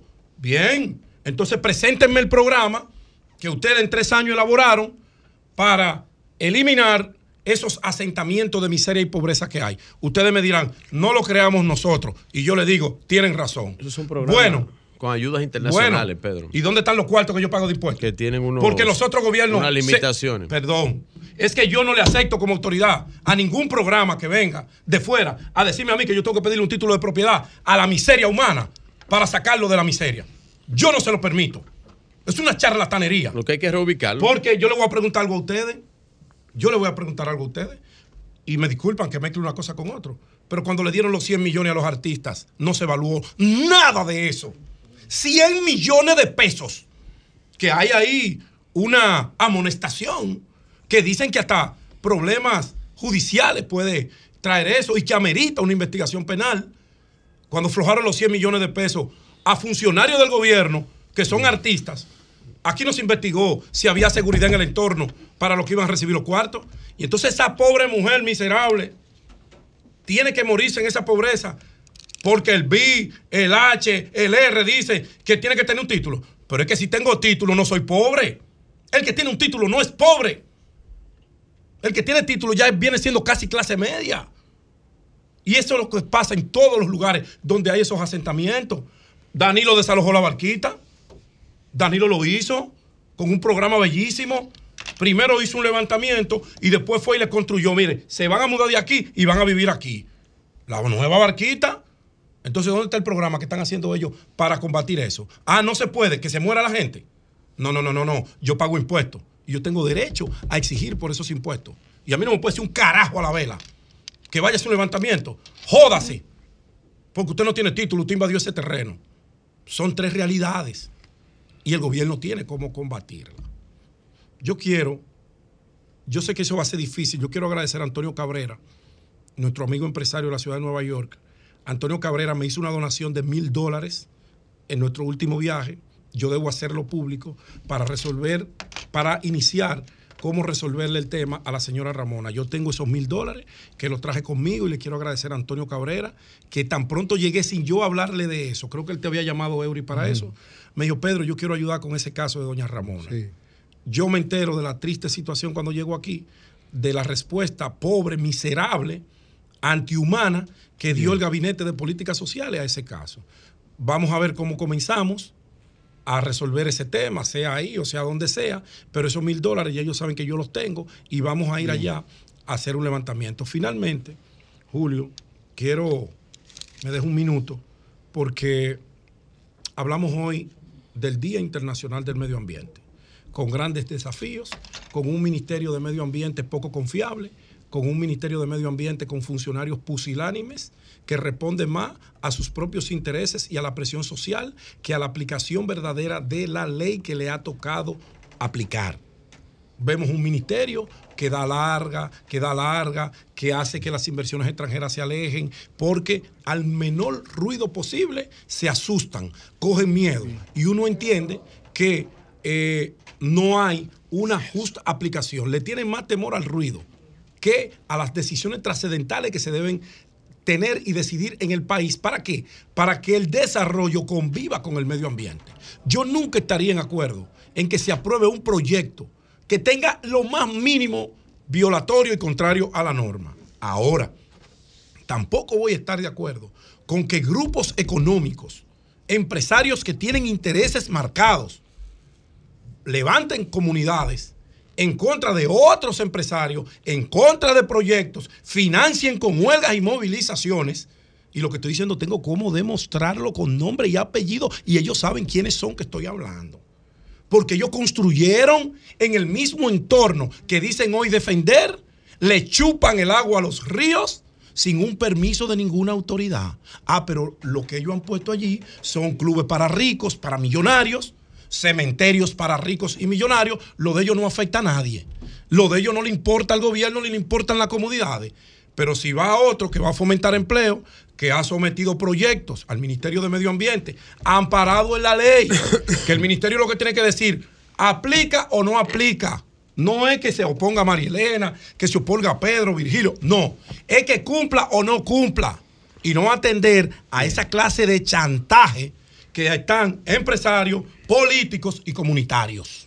Y ellos saben de quién estoy hablando. Porque yo conozco el caso y los casos de la raíz hasta la cabeza. El Ministerio de Medio Ambiente que haga honor a la responsabilidad que le han depositado en sus manos. Si no cumplen los proyectos, sea cual sea el proyecto, diga no cumple, pero hágalo con principios jurídicos, legales, no por presión de grupos. Porque si cada vez que un grupo, tres en una comunidad se levanten, a veces sin conocimiento, a veces no, casi siempre, negados a conocer a fondo los proyectos, lo boicotean, hacen huelga, queman goma.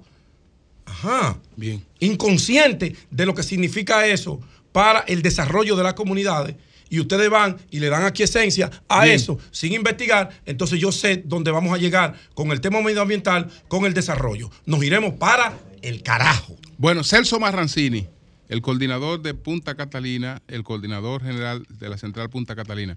Celso, buenos días, Celso. Buenos días. Con relación al fallecimiento del el buzo que estaba trabajando con el sargazo.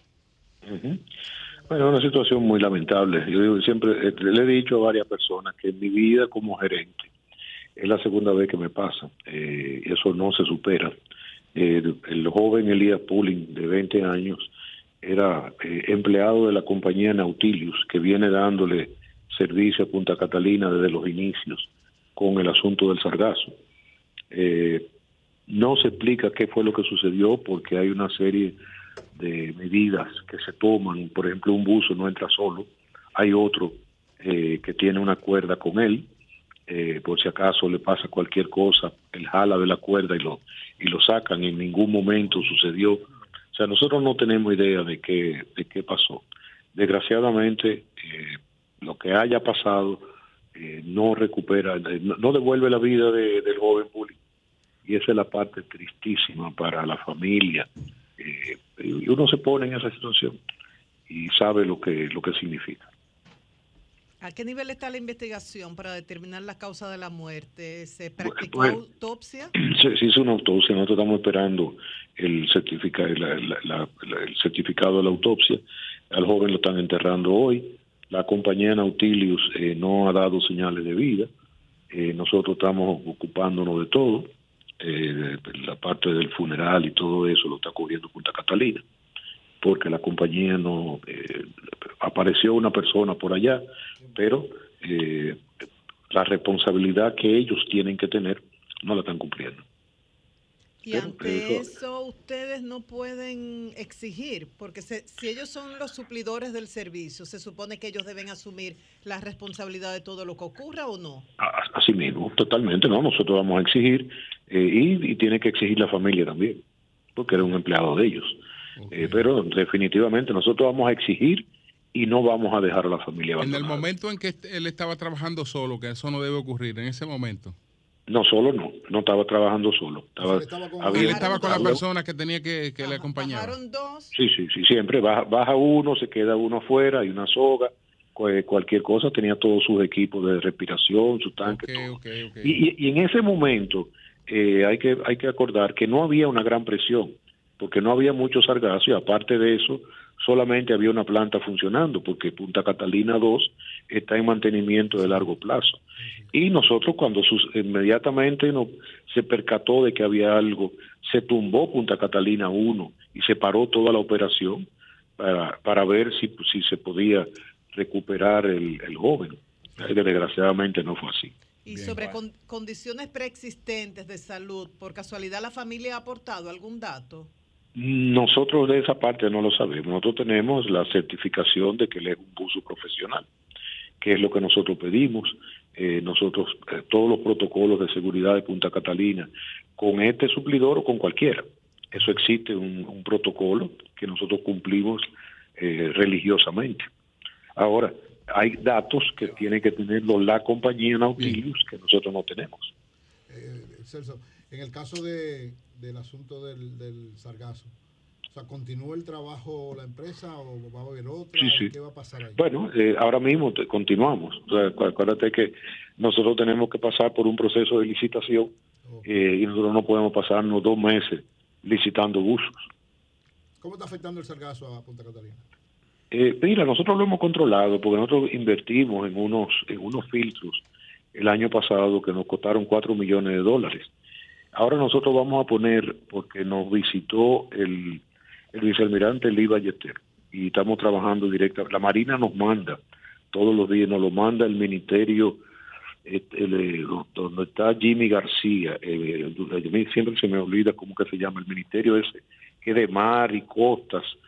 Eh, nos mandan todos los días la, viceministerio, eh, Celso. es, vi- es- es viceministerio. Sí, sí, sí. Ok, entonces nos mandan la foto, la foto de satélite. Ahí nosotros sabemos eh, más o menos cómo va a ser el día. Eh, eh, yo sé que el mes de julio va a ser, junio y julio van a ser bien difíciles. Nosotros tendremos la ventaja en junio y julio de que no solamente estará trabajando una sola planta. Eso nos facilitará de que esa planta no, no salga de sargazo. Ahora, nosotros en toda esta temporada apenas hemos salido 12 horas en, en una de las eh, en una de las plantas, no hemos salido nunca con las dos plantas. O sea que hemos- nos hemos controlado bastante. Y esta, esta, ma- esta valla que vamos a poner ahora en la entrada, eh, eso tal vez nos, nos puede ayudar mucho más. Bueno, pues muchas gracias, a Celso Marrancini. Gracias, Celso. Muchas No, gracias a ustedes. Bueno, hasta luego. Cambio y fuera. Sol 106.5. Bueno, señores, no era Luis Roble, mejor conocido como Papín Tuco, el que estaba manejando. Mejor conocido como Julio. Papín Tuco. Eh, no era él el que Papín estaba manejando. Papín, Papín Tuco era, él- él había sido, él era teniente pensionado de la Policía Nacional comerciante, pero no era él que estaba manejando cuando la Letsu eh, perdió el control frente a la iglesia que él había desalojado.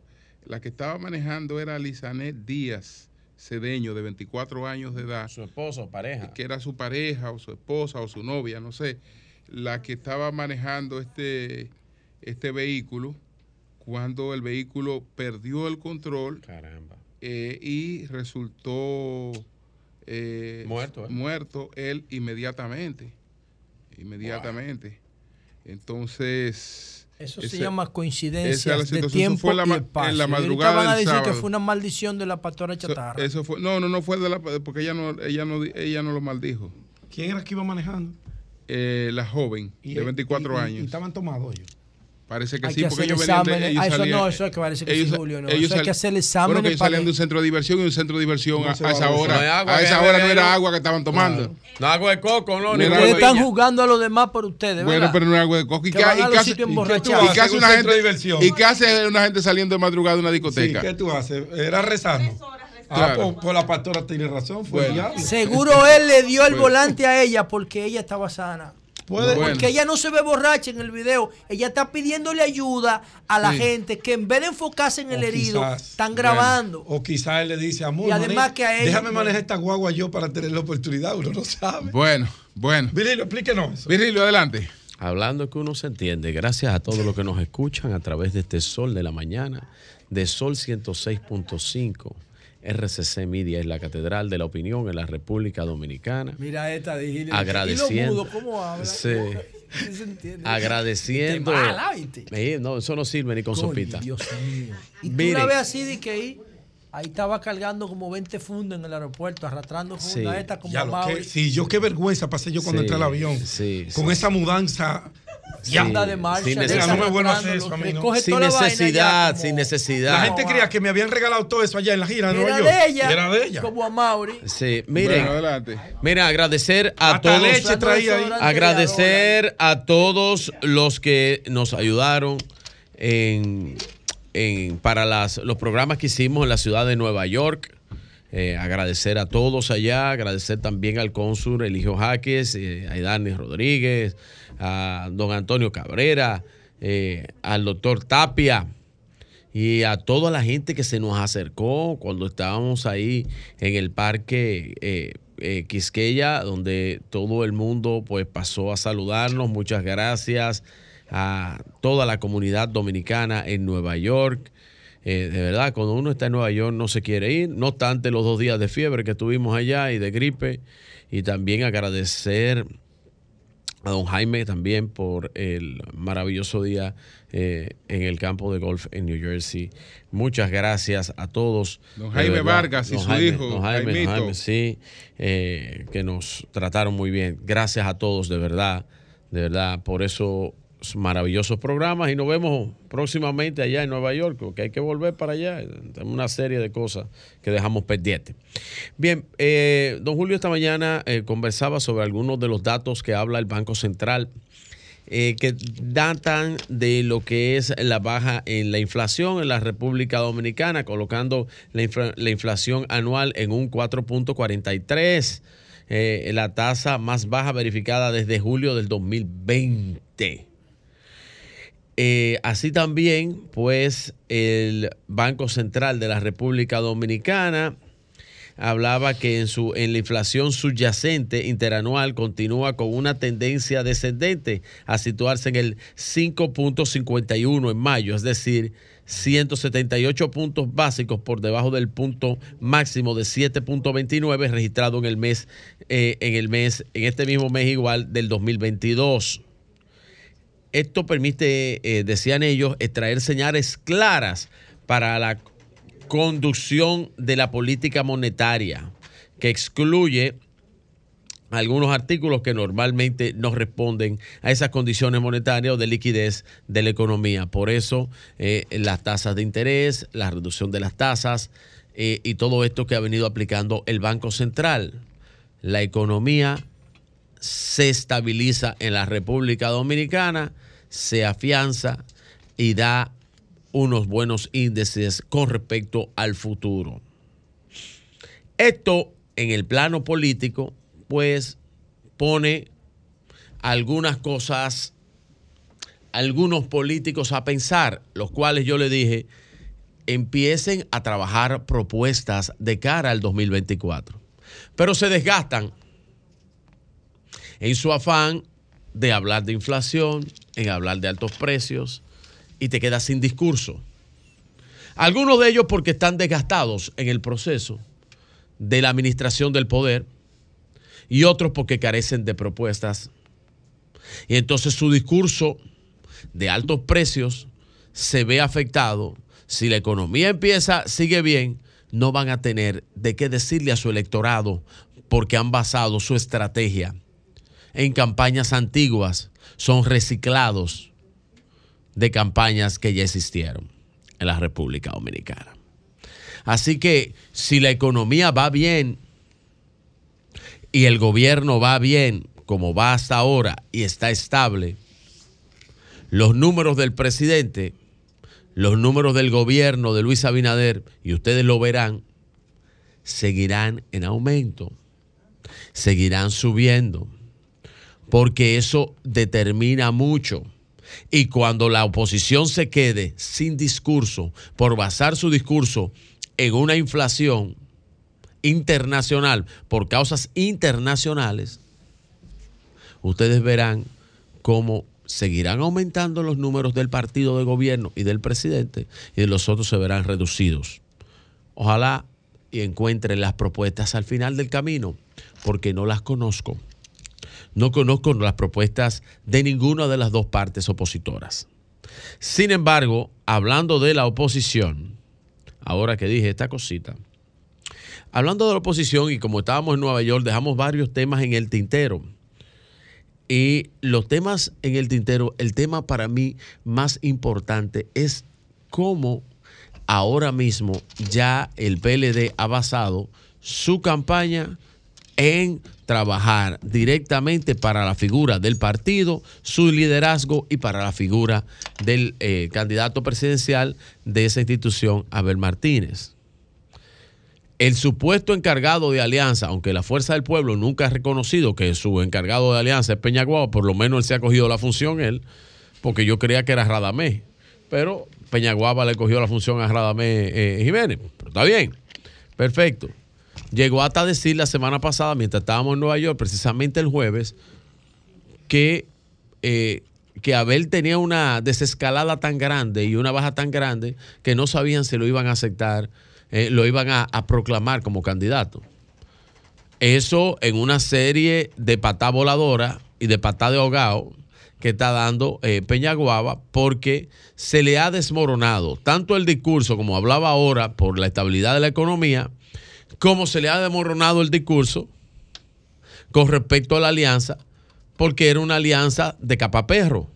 La alianza del PLD con la Fuerza del Pueblo era una alianza de capaperro, en la cual solamente se, venía, se veía beneficiada la candidatura única, que es la única que puede presentar el partido de la Fuerza del Pueblo, la candidatura única de Leonel Fernández. Un partido construido en base a una sola figura, la figura presidencial que carece de liderazgo local en la mayoría de las provincias de este país y en las cuales ninguno de los incumbentes actuales que salieron eh, candidatos por el apoyo del Partido Revolucionario Moderno o por el haberse pasado del PLD a la fuerza política de la fuerza del pueblo, ninguno de esos actores quiere aspirar a la reelección.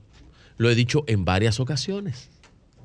Entonces, el señor encargado de las alianzas, o que se cogió el puesto, el señor Peñaguaba, pues le dice que hasta no van a reconocer su candidato, diciéndole que lo único que le queda al PLD es ir de rodillas y no precisamente a rezarle al frente al señor, al expresidente Leonel Fernández.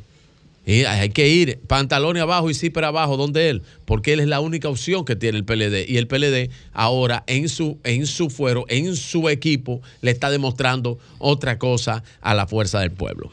Yo voy a dar una determinante hoy.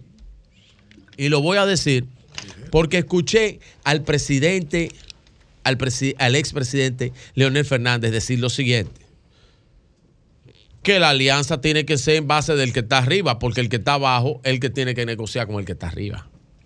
Eso dijo el expresidente Leonel Fernández, referirse al PLD claramente, que tienen que ir donde él, porque es el que está arriba. Eso dijo él. Y ellos están abajo. Abel le dice por su parte, vámonos a las elecciones de febrero. Y el que salga con más, con más votos ahí, pues se determina. No, eso no le gusta. Porque no pueden porcionar el voto. Si lo porcionan a la fuerza del pueblo, no le da el número. A la tú. No le da el número. No le da el número en la alianza. Y voy a hacer una determinante y la voy a decir ahora. Para terminar mi comentario, Julio. Oigan la determinante. Si el PLD sigue como va, le voy a decir a Abel que aguanta, que falte poco.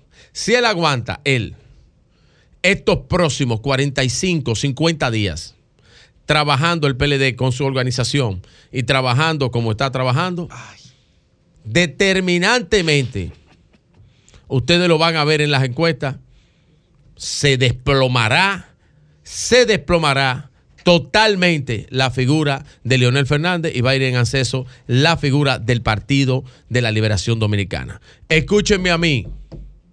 Esto es un análisis de política. No, es un estoy deseo, haciendo. es un deseo. No estoy haciendo. No, no. Bueno, pues yo te voy a decir algo. deseo. Yo no sé tus análisis. Fruto de la Ahora, esto que estoy diciendo yo aquí. El dolor de cabeza Pedro, que le representa esto que estoy Leonel diciendo Fernández yo aquí. A la reelección de Luis. Esto que estoy diciendo yo aquí, tengo Ya, meses diciéndolo, haciendo un análisis del panorama municipal de y político, ahí a la- a la del panorama po- eh, político eh, de la República Dominicana en cuanto a las elecciones. Asustado. En 45 días, cuando se pierda la magia, cuando se pierda con toda esta patada de ahogado, de que no puedan hacer una alianza, les aseguro que la figura de Leonel Fernández en los números se desploma. Apúntenlo. Cambio y fuera.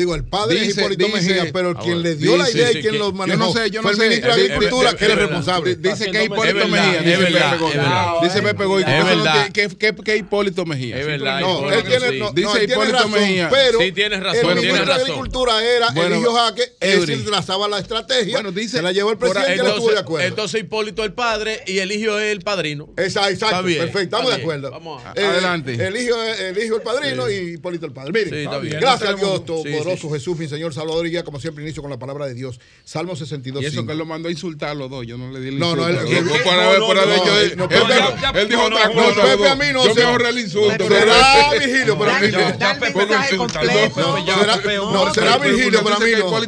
El que diga él, no. adelante. Será. Virgilio, pero a mí no, porque Pepe y yo somos. Merecido, Pepe, merecido. Decía entonces que empiezo siempre con la palabra de Dios, dedicado a todos nosotros y en especial a mi hermano Pepe Goico. Solo en Dios encuentra descanso mi alma, de Él viene mi esperanza. Dios es mi soporte, mi fuerza en cada una de las situaciones. Miren, una de las estrategias del Partido de la Liberación Dominicana ha sido precisamente en demostrar sus músculos, su fortaleza. ¿Por qué? Porque la situación esta de si había o no alianza para las elecciones municipales llevaron a crear una especie de confusión que lógicamente el Partido de la Liberación Dominicana de alguna manera tenía que enfrentarla y resolverla. ¿Y cuál ha sido la estrategia que ha llevado, que ha sido muy exitosa? Es desarrollar marchas locales, que suponemos en algún momento terminarán una marcha nacional, pero ha realizado cuatro marchas locales sumamente interesantes, importantes e impactantes del Partido de la Liberación Dominicana. Hizo una en Moca, fue la primera, después hizo una en Puerto Plata, una en Santiago, donde estuvo su candidato presidencial Abel Martínez, y en el día de ayer realizó una en Santo Domingo, el pasado sábado realizó una en Santo Domingo Este, mírenla ahí, ahí vemos las imágenes, encabezada por Luis Alberto, que es el candidato ya oficial del Partido de la Liberación Dominicana en Santo Domingo Este, y que tiene en todas las encuestas que se hacen, está por encima de todo el mundo, o sea, tiene todas las posibilidades. Luis Alberto, Luis Alberto ¿Está por encima de Manuel? de todo el mundo. Está por, por encima de todo el mundo. O sea, Luis Alberto está en las mejores condiciones en términos de, de las encuestas y de respaldo para ser el próximo alcalde de Santo Domingo Este. Y, Bueno, encabezó en una protesta en contra del alza de la vida, de, o sea, contra Pero- el alto costo de la vida, a favor, ¿verdad?, de las reivindicaciones Luis Alberto, populares. salte de esa trampa. Y Luis Alberto demostró, junto con todo el equipo del Partido de la Liberación Dominicana, un, un PLD compactado que lo ha mostrado todas en las marchas que ha hecho, esas cuatro marchas que ha realizado. Porque lógicamente esta estrategia, yo digo que tengo algunos a- algunos inconvenientes en el sentido de la apreciación general, pero que entiendo que es correcto desde el punto de vista del partido. Es decir, es correcto si en las encuestas te están poniendo en un tercer lugar y a tu candidato no le están dando la fortaleza que realmente tiene, tú mostrarla por ti mismo. Lo que yo he dicho es que ese, planteamiento no debe ser contrario a una posibilidad de alianza. Lógicamente, esa alianza, en la medida en que el PLD muestra su fortaleza, podrá imponer o plantear Una las alianza de condiciones. rodillas, Leonel Fernández. No, no, no, poniendo yo, el PLD por las condiciones. Yo creo que en algún momento eso se va a dar, ya veremos las circunstancias cómo cambian, pero lo correcto y lo conveniente para el Partido de la Liberación Dominicana es seguir haciendo esto que está haciendo. Es decir, no es quedarse cruzado de brazos, no es tampoco ponerse a discutir internamente, a crear problemas por si hay o no alianza, sino seguir este, este trabajo que está haciendo. Tengo entendido, creo que en San Cristóbal va a haber también una, una marcha de esta naturaleza y parece que en varios puntos importantes del país se darán estas marchas que concluirá, suponemos, ¿verdad?, que en algún momento, en septiembre, en octubre, no sé cuándo, en una gran marcha nacional que muestre la fortaleza. ¿Por qué? Porque ciertamente el PLD tiene que romper con lo que se está tratando de imponer. Es que ellos están en tercer lugar, que todos los otros están por encima y evidentemente, aunque las condiciones de alguna manera, ¿verdad?, no le son totalmente favorables, ha demostrado una fortaleza extraordinaria. Yo digo, el PLD realizó no solamente un congreso interno, una reestructuración interna, ha hecho lo que ningún partido había hecho, por eso desde el punto de vista orgánico es la principal fortaleza orgánica del país.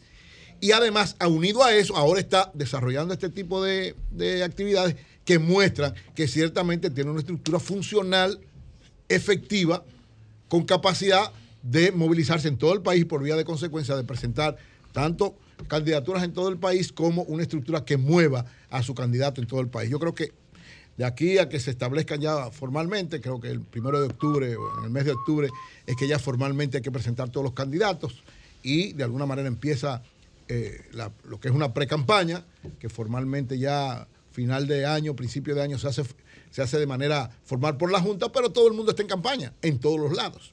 Y evidentemente, yo reitero que si el PLD sigue en esa orientación, si la Fuerza del Pueblo sigue en la orientación que está también de fortaleciéndose cada vez más, es muy difícil que en una primera vuelta de las elecciones de mayo alguien pueda ganar en esa primera vuelta. Alguien puede obtener el 50% más uno. Si hay tres frentes, que es lo que parece que va a darse llegando a octubre, tres frentes con esta característica evitan que haya una decisión en primera vuelta. Y entonces, en la segunda vuelta, en caso de que se diese, porque el gobierno está haciendo todo lo que está a su alcance para poder ganar en primera vuelta, he estado planteando desde hace varios meses que si el presidente Luis Abinader no se va en primera vuelta, en una segunda vuelta le será muy difícil ganar, porque lo que pase en la segunda vuelta, quien quede en, la primera vuelta, el que quede en primer lugar, tiene todas las condiciones y posibilidades de poder enfrentar, porque el que quede en tercera, haga lo que haga la dirección, el que quede en tercer lugar, como es un partido opositor, va a migrar la mayor parte de eso hacia el que quede en segundo lugar. Entonces, por eso, la fuerza está ahora en que el gobierno, como la, la estrategia que tiene, ya sabemos también de otros eh, alcaldes que se irán, está tratando de fortalecerse en las elecciones, para las elecciones municipales y con eso mostrar que pueden ganar en primera ¿Y vuelta. por qué tú te vas a la, a la segunda vuelta electoral presidencial y le haces un bypass a las elecciones No, dije que, municipales? dije que el gobierno está haciendo. Una pregunta. No, no, oye, tú, no me- tú te fuiste, tú te fuiste y no escuchaste esa parte. Yo dije, el gobierno está empecinado en mostrar en las elecciones municipales que parece que van a ir separados, por lo menos en sentido general, aunque en algunas partes parece que puede haber algún nivel de acuerdo. Pero el gobierno lo que quiere es mostrar una fortaleza en las elecciones de febrero para que eso se proyecte y ellos hacer todo el esfuerzo posible de ganar en primera vuelta, porque si no ganan en primera vuelta, la segunda vuelta. ¿Tiene algún valor histórico las elecciones del 2020 en febrero, cuando después se aplazan a marzo y cuando esas elecciones las gana el PRM y luego gana las elecciones presidenciales es en, en- en- en mayo? ¿Te merece algún tipo de análisis, No, eh, el análisis político con Sí, respecto el a eso? es el siguiente. Para Las que tú le hagas un bypass. No, no, las elecciones de febrero del 2020, si se hubieran dado en febrero del 2020, gana el PLD. Ok. Lo que pasó es que la situación de, por primera vez, una, una, una Eso es el sí histórico de Marx. Unas elecciones que se estaban desarrollando y la Junta las suspende, se le pegó al gobierno. Ah. Y como se le pegó al gobierno, eso fue un handicap muy duro porque no supo quitárselo encima el Partido de la Liberación Dominicana. Entonces, unido al, al- al- al- coronavirus y a esa situación de que ellos eran los responsables de eso, no pudo el PLD enfrentar eso y por eso sucedió en marzo que la oposición prácticamente barrió y le dio una situación muy difícil al PLD de cara a las elecciones nacionales. Pero ahora contigo. esperamos, ¿verdad? Esperamos. Yo creo que no va a haber, no hay ninguna posibilidad de que en febrero se suspendan las elecciones, sino por el contrario, habrán unas elecciones municipales. El, el gobierno está jugando a ganar abrumadoramente esas elecciones para que se proyecte para mayo. Pero independientemente de lo que acontezca ahí, si van tres fuerzas, tres frentes, como se está planteando, uno encabezado por Luis, uno encabezado por Abel y uno encabezado por Leonel, es muy difícil que en las tres frentes, tres, tres fuerzas electorales, es muy difícil que haya decisión en la primera vuelta. Ahora, para garantizar eso, el PLD tiene que seguir en esta orientación que está, mostrando fortaleza, desarrollando cada vez más su capacidad. Cuatro marchas no, va Francisco Abel de Guañangó. No, no, lo de Francisco Javier es otra realidad porque él sigue integrado. Es verdad que hubo un momento, un handicap, pero esas cuatro marchas que ha hecho el PLD y las que va a seguir haciendo es la fortaleza de esa estructura, que yo reitero, sigue siendo la principal estructura política de la República Dominicana. Creo. ¿Qué sería lo más conveniente y lo mejor? Bueno, que toda la oposición estuviera unificada, pero hay visiones diferentes. Y si hay visiones diferentes, lo más conveniente es que cada quien vaya por su lado fortaleciéndose en ese Eso aspecto. es lo que quiere Eh, no. Luis. Decían así. No, en ese aspecto el PLD tiene toda la razón, salvo que las circunstancias lo lleven a otra cosa. Ahora, lo que le conviene tanto a la Fuerza del Pueblo como al PLD es No, seguir a la fortaleciendo. no le conviene. No, a los dos. A los dos le conviene seguirse fortaleciendo. Independientemente de lo que pase en febrero, le conviene seguirse fortaleciendo para evitar que en primera vuelta el gobierno se vaya en las elecciones de mayo. Porque reitero, si el gobierno no gana en primera vuelta en mayo, es muy difícil que gane en la segunda vuelta. Asociación Cibao de Ahorros y Préstamos te da la hora 11 de la mañana. Cuando planificas tu ahorro, vas más seguro a lo que quieres. Con la cuenta de ahorro planificado de la Asociación Cibao, puedes elegir el monto, la frecuencia y el plazo que prefieras. Es como un SAN, pero mejor. Ven por tu cuenta de ahorro planificado y comienza a ahorrar. Asociación Cibao. Cuidamos cada paso de tu vida. Comunícate 809-540-1065. 1-833-610-1065 desde los Estados Unidos. Sol 106.5, la más interactiva. Buenos días, adelante, buenos días. Al más informado, don Julio Martínez Pozo. Adelante. Y para todos mis amigos ahí, Oviedo, Mirador Sur. Julio, permítame primero felicitar a Alfredo Pacheco por la organización de ese extraordinario foro de foro, foro PREL en el Congreso Nacional. Eh, por toda la altura estuvo la Cámara de Diputados y Alfredo eh, eh, Pacheco en este acto internacional de los presidentes eh, legislativos eh, de América Latina, al cual felicito. Y felicitar al presidente de la República por la entrega de más de 3.000 títulos. Eh, de verdad que el presidente fajado día a día inaugurando obras, valorar el trabajo de obras públicas, mi querido Julio, en la intervención para eh, comenzar Bien. a recuperar el sur. Pues gracias, gracias. Buenos días. Para eh, comenzar a recuperar el Buenos días, buenos días. radio. Buenos Sí, días. buenos días. Sí. Eh, bendiciones para todos los miembros de este prestigioso programa, Gracias, el más gracias. escuchado de la mañana. Gracias. Le estoy haciendo una llamada, le habla el licenciado Luperón Cruz Martínez, para ver si ustedes me pueden ayudar con la línea aérea Arayet. ¿Qué pasa con pasó Arayet? con Arayet? Es Díganos. con relación para ver si pueden abrir esas rutas económicas que ellos eh, están anunciando, pero para New York y Miami, ya que hay un gran cúmulo de dominicanos que estamos eh, viajando continuamente, pero no nos han llegado esas tarifas económicas anunciadas en estos días. Sí. este Mire, mire, mire, lo que pasa es, Arayet dijo que ellos van a entrar en el mercado, ellos están esperando la política de cielos abiertos. Cuando Bien. esa Buenos política días. entre, ellos van a entrar en el mercado. Buenos días, adelante, buenos días. Buenos días, Julio. Adelante, ¿Cómo está? Bienvenido. adelante, adelante. Sí, mira, eh, eh, me da pena, Eury. Eh, somos amigos.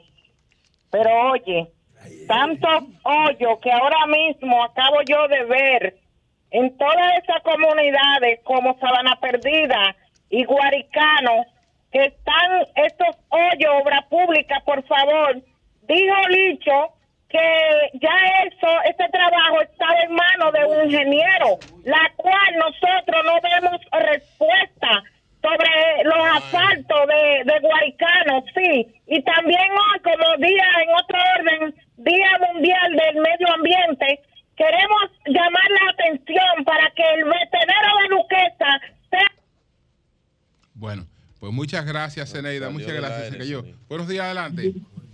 Buenos días, buenos días, bendiciones para todos. Adelante. Sí, a ver si nos, nos ayudan ahí. Tenemos un problemita ya hace más de un año. ¿Con qué? En el sector, sector Doña María, aquí en La Victoria. A nosotros nos aprobaron el- a trabajar todas las calles, obra pública. Está aprobado y todo el presupuesto. Y esta es la fecha, ahí están todas las calles. Doña María se no llama el sector. Doña María. Ese es el Sí, residencial Doña María en la Virgen de la Victoria. Si no nos hacen caso, vamos a tener que tomar otro Pero tipo de repite, medidas. repite dónde que está Doña María. Residencial Doña María está en la carretera Villamella La Victoria, próximo a la Virgen, se va para La Victoria. Carretera Villamella. La Victoria. No, no, no, sí, sí, pero Villamella La Victoria. No, no, lo que tú No, tienes no, que no, decirle, seguro. es a la dirección del PRM ahí que se convierte en vocero de No te lleves de Pedro, que Pedro lo que quiere O busca un Y- y- empresario y- que financie la No te lleves de Pedro, que Pedro lo que quiere es que tu comunidad se fuña. Reitera, reitera el llamado, adelante. Vamos a esperar no llegar a, a tener que hacer huelga para la carretera. Pero no Villamella, goma porque la, que- quema de La goma Victoria. afecta al medio ambiente. Pero ya- Espérate, No, hoy no, es no, día claro, medio ambiente. no vamos, no vamos a llegar a ese extremo, pero por favor, Exacto. ya está aprobado el bien. trabajo para empezar los trabajos en Doña María. Esperamos que empiecen a trabajar obra, pública. Paralicen el tránsito, eso da No, no, no hay que paralizar No, él vive paralizado de por vida. Pues gracias, gracias. Buenos días, buenos días, buenos días. Buen día, buen día, Julio. Buen día, ¿cómo está el equipo? Adelante. Julio, quiero decirle algo, por lo menos, quiero decirle algo a, a Vigilio. Y Danilo, Quiero ¿dónde decirle está? algo a ¿Quién va a Vigilio, hablar de que tú, que también, que Sí. tú también sabes eso. Vigilio, óyeme una cosa. Es difícil, óyeme bien, con los problemas que está pasando en este país. El PRD, porque prácticamente nada más le cambia a una letra, pero es la, es la mismo que está gobernando No, no, ya. no, diga- Todavía diga, ha pasado ¿el una PRD o el. PRM? ¿Qué es lo no que usted quiere pasado hablar? una reelección. Óyeme una cosa, sí, Diga. está bien. Pero óyeme una cosa, este, eh, el candidato del PLD no puede ponerse de bruto. Y tú lo estás metiendo a un carril sin salida. Tú lo estás tratando porque tú le tienes miedo a Leonel Fernández en un debate político ya presidencial que Abinader no va a tener con, deba- con de- debatir con Leonel. Entonces, Bueno, pues Bueno, gracias pues, a ustedes. Bueno, señores, vámonos inmediatamente con Hugo Veras y Vehículos en la Radio. Cambio y fuera.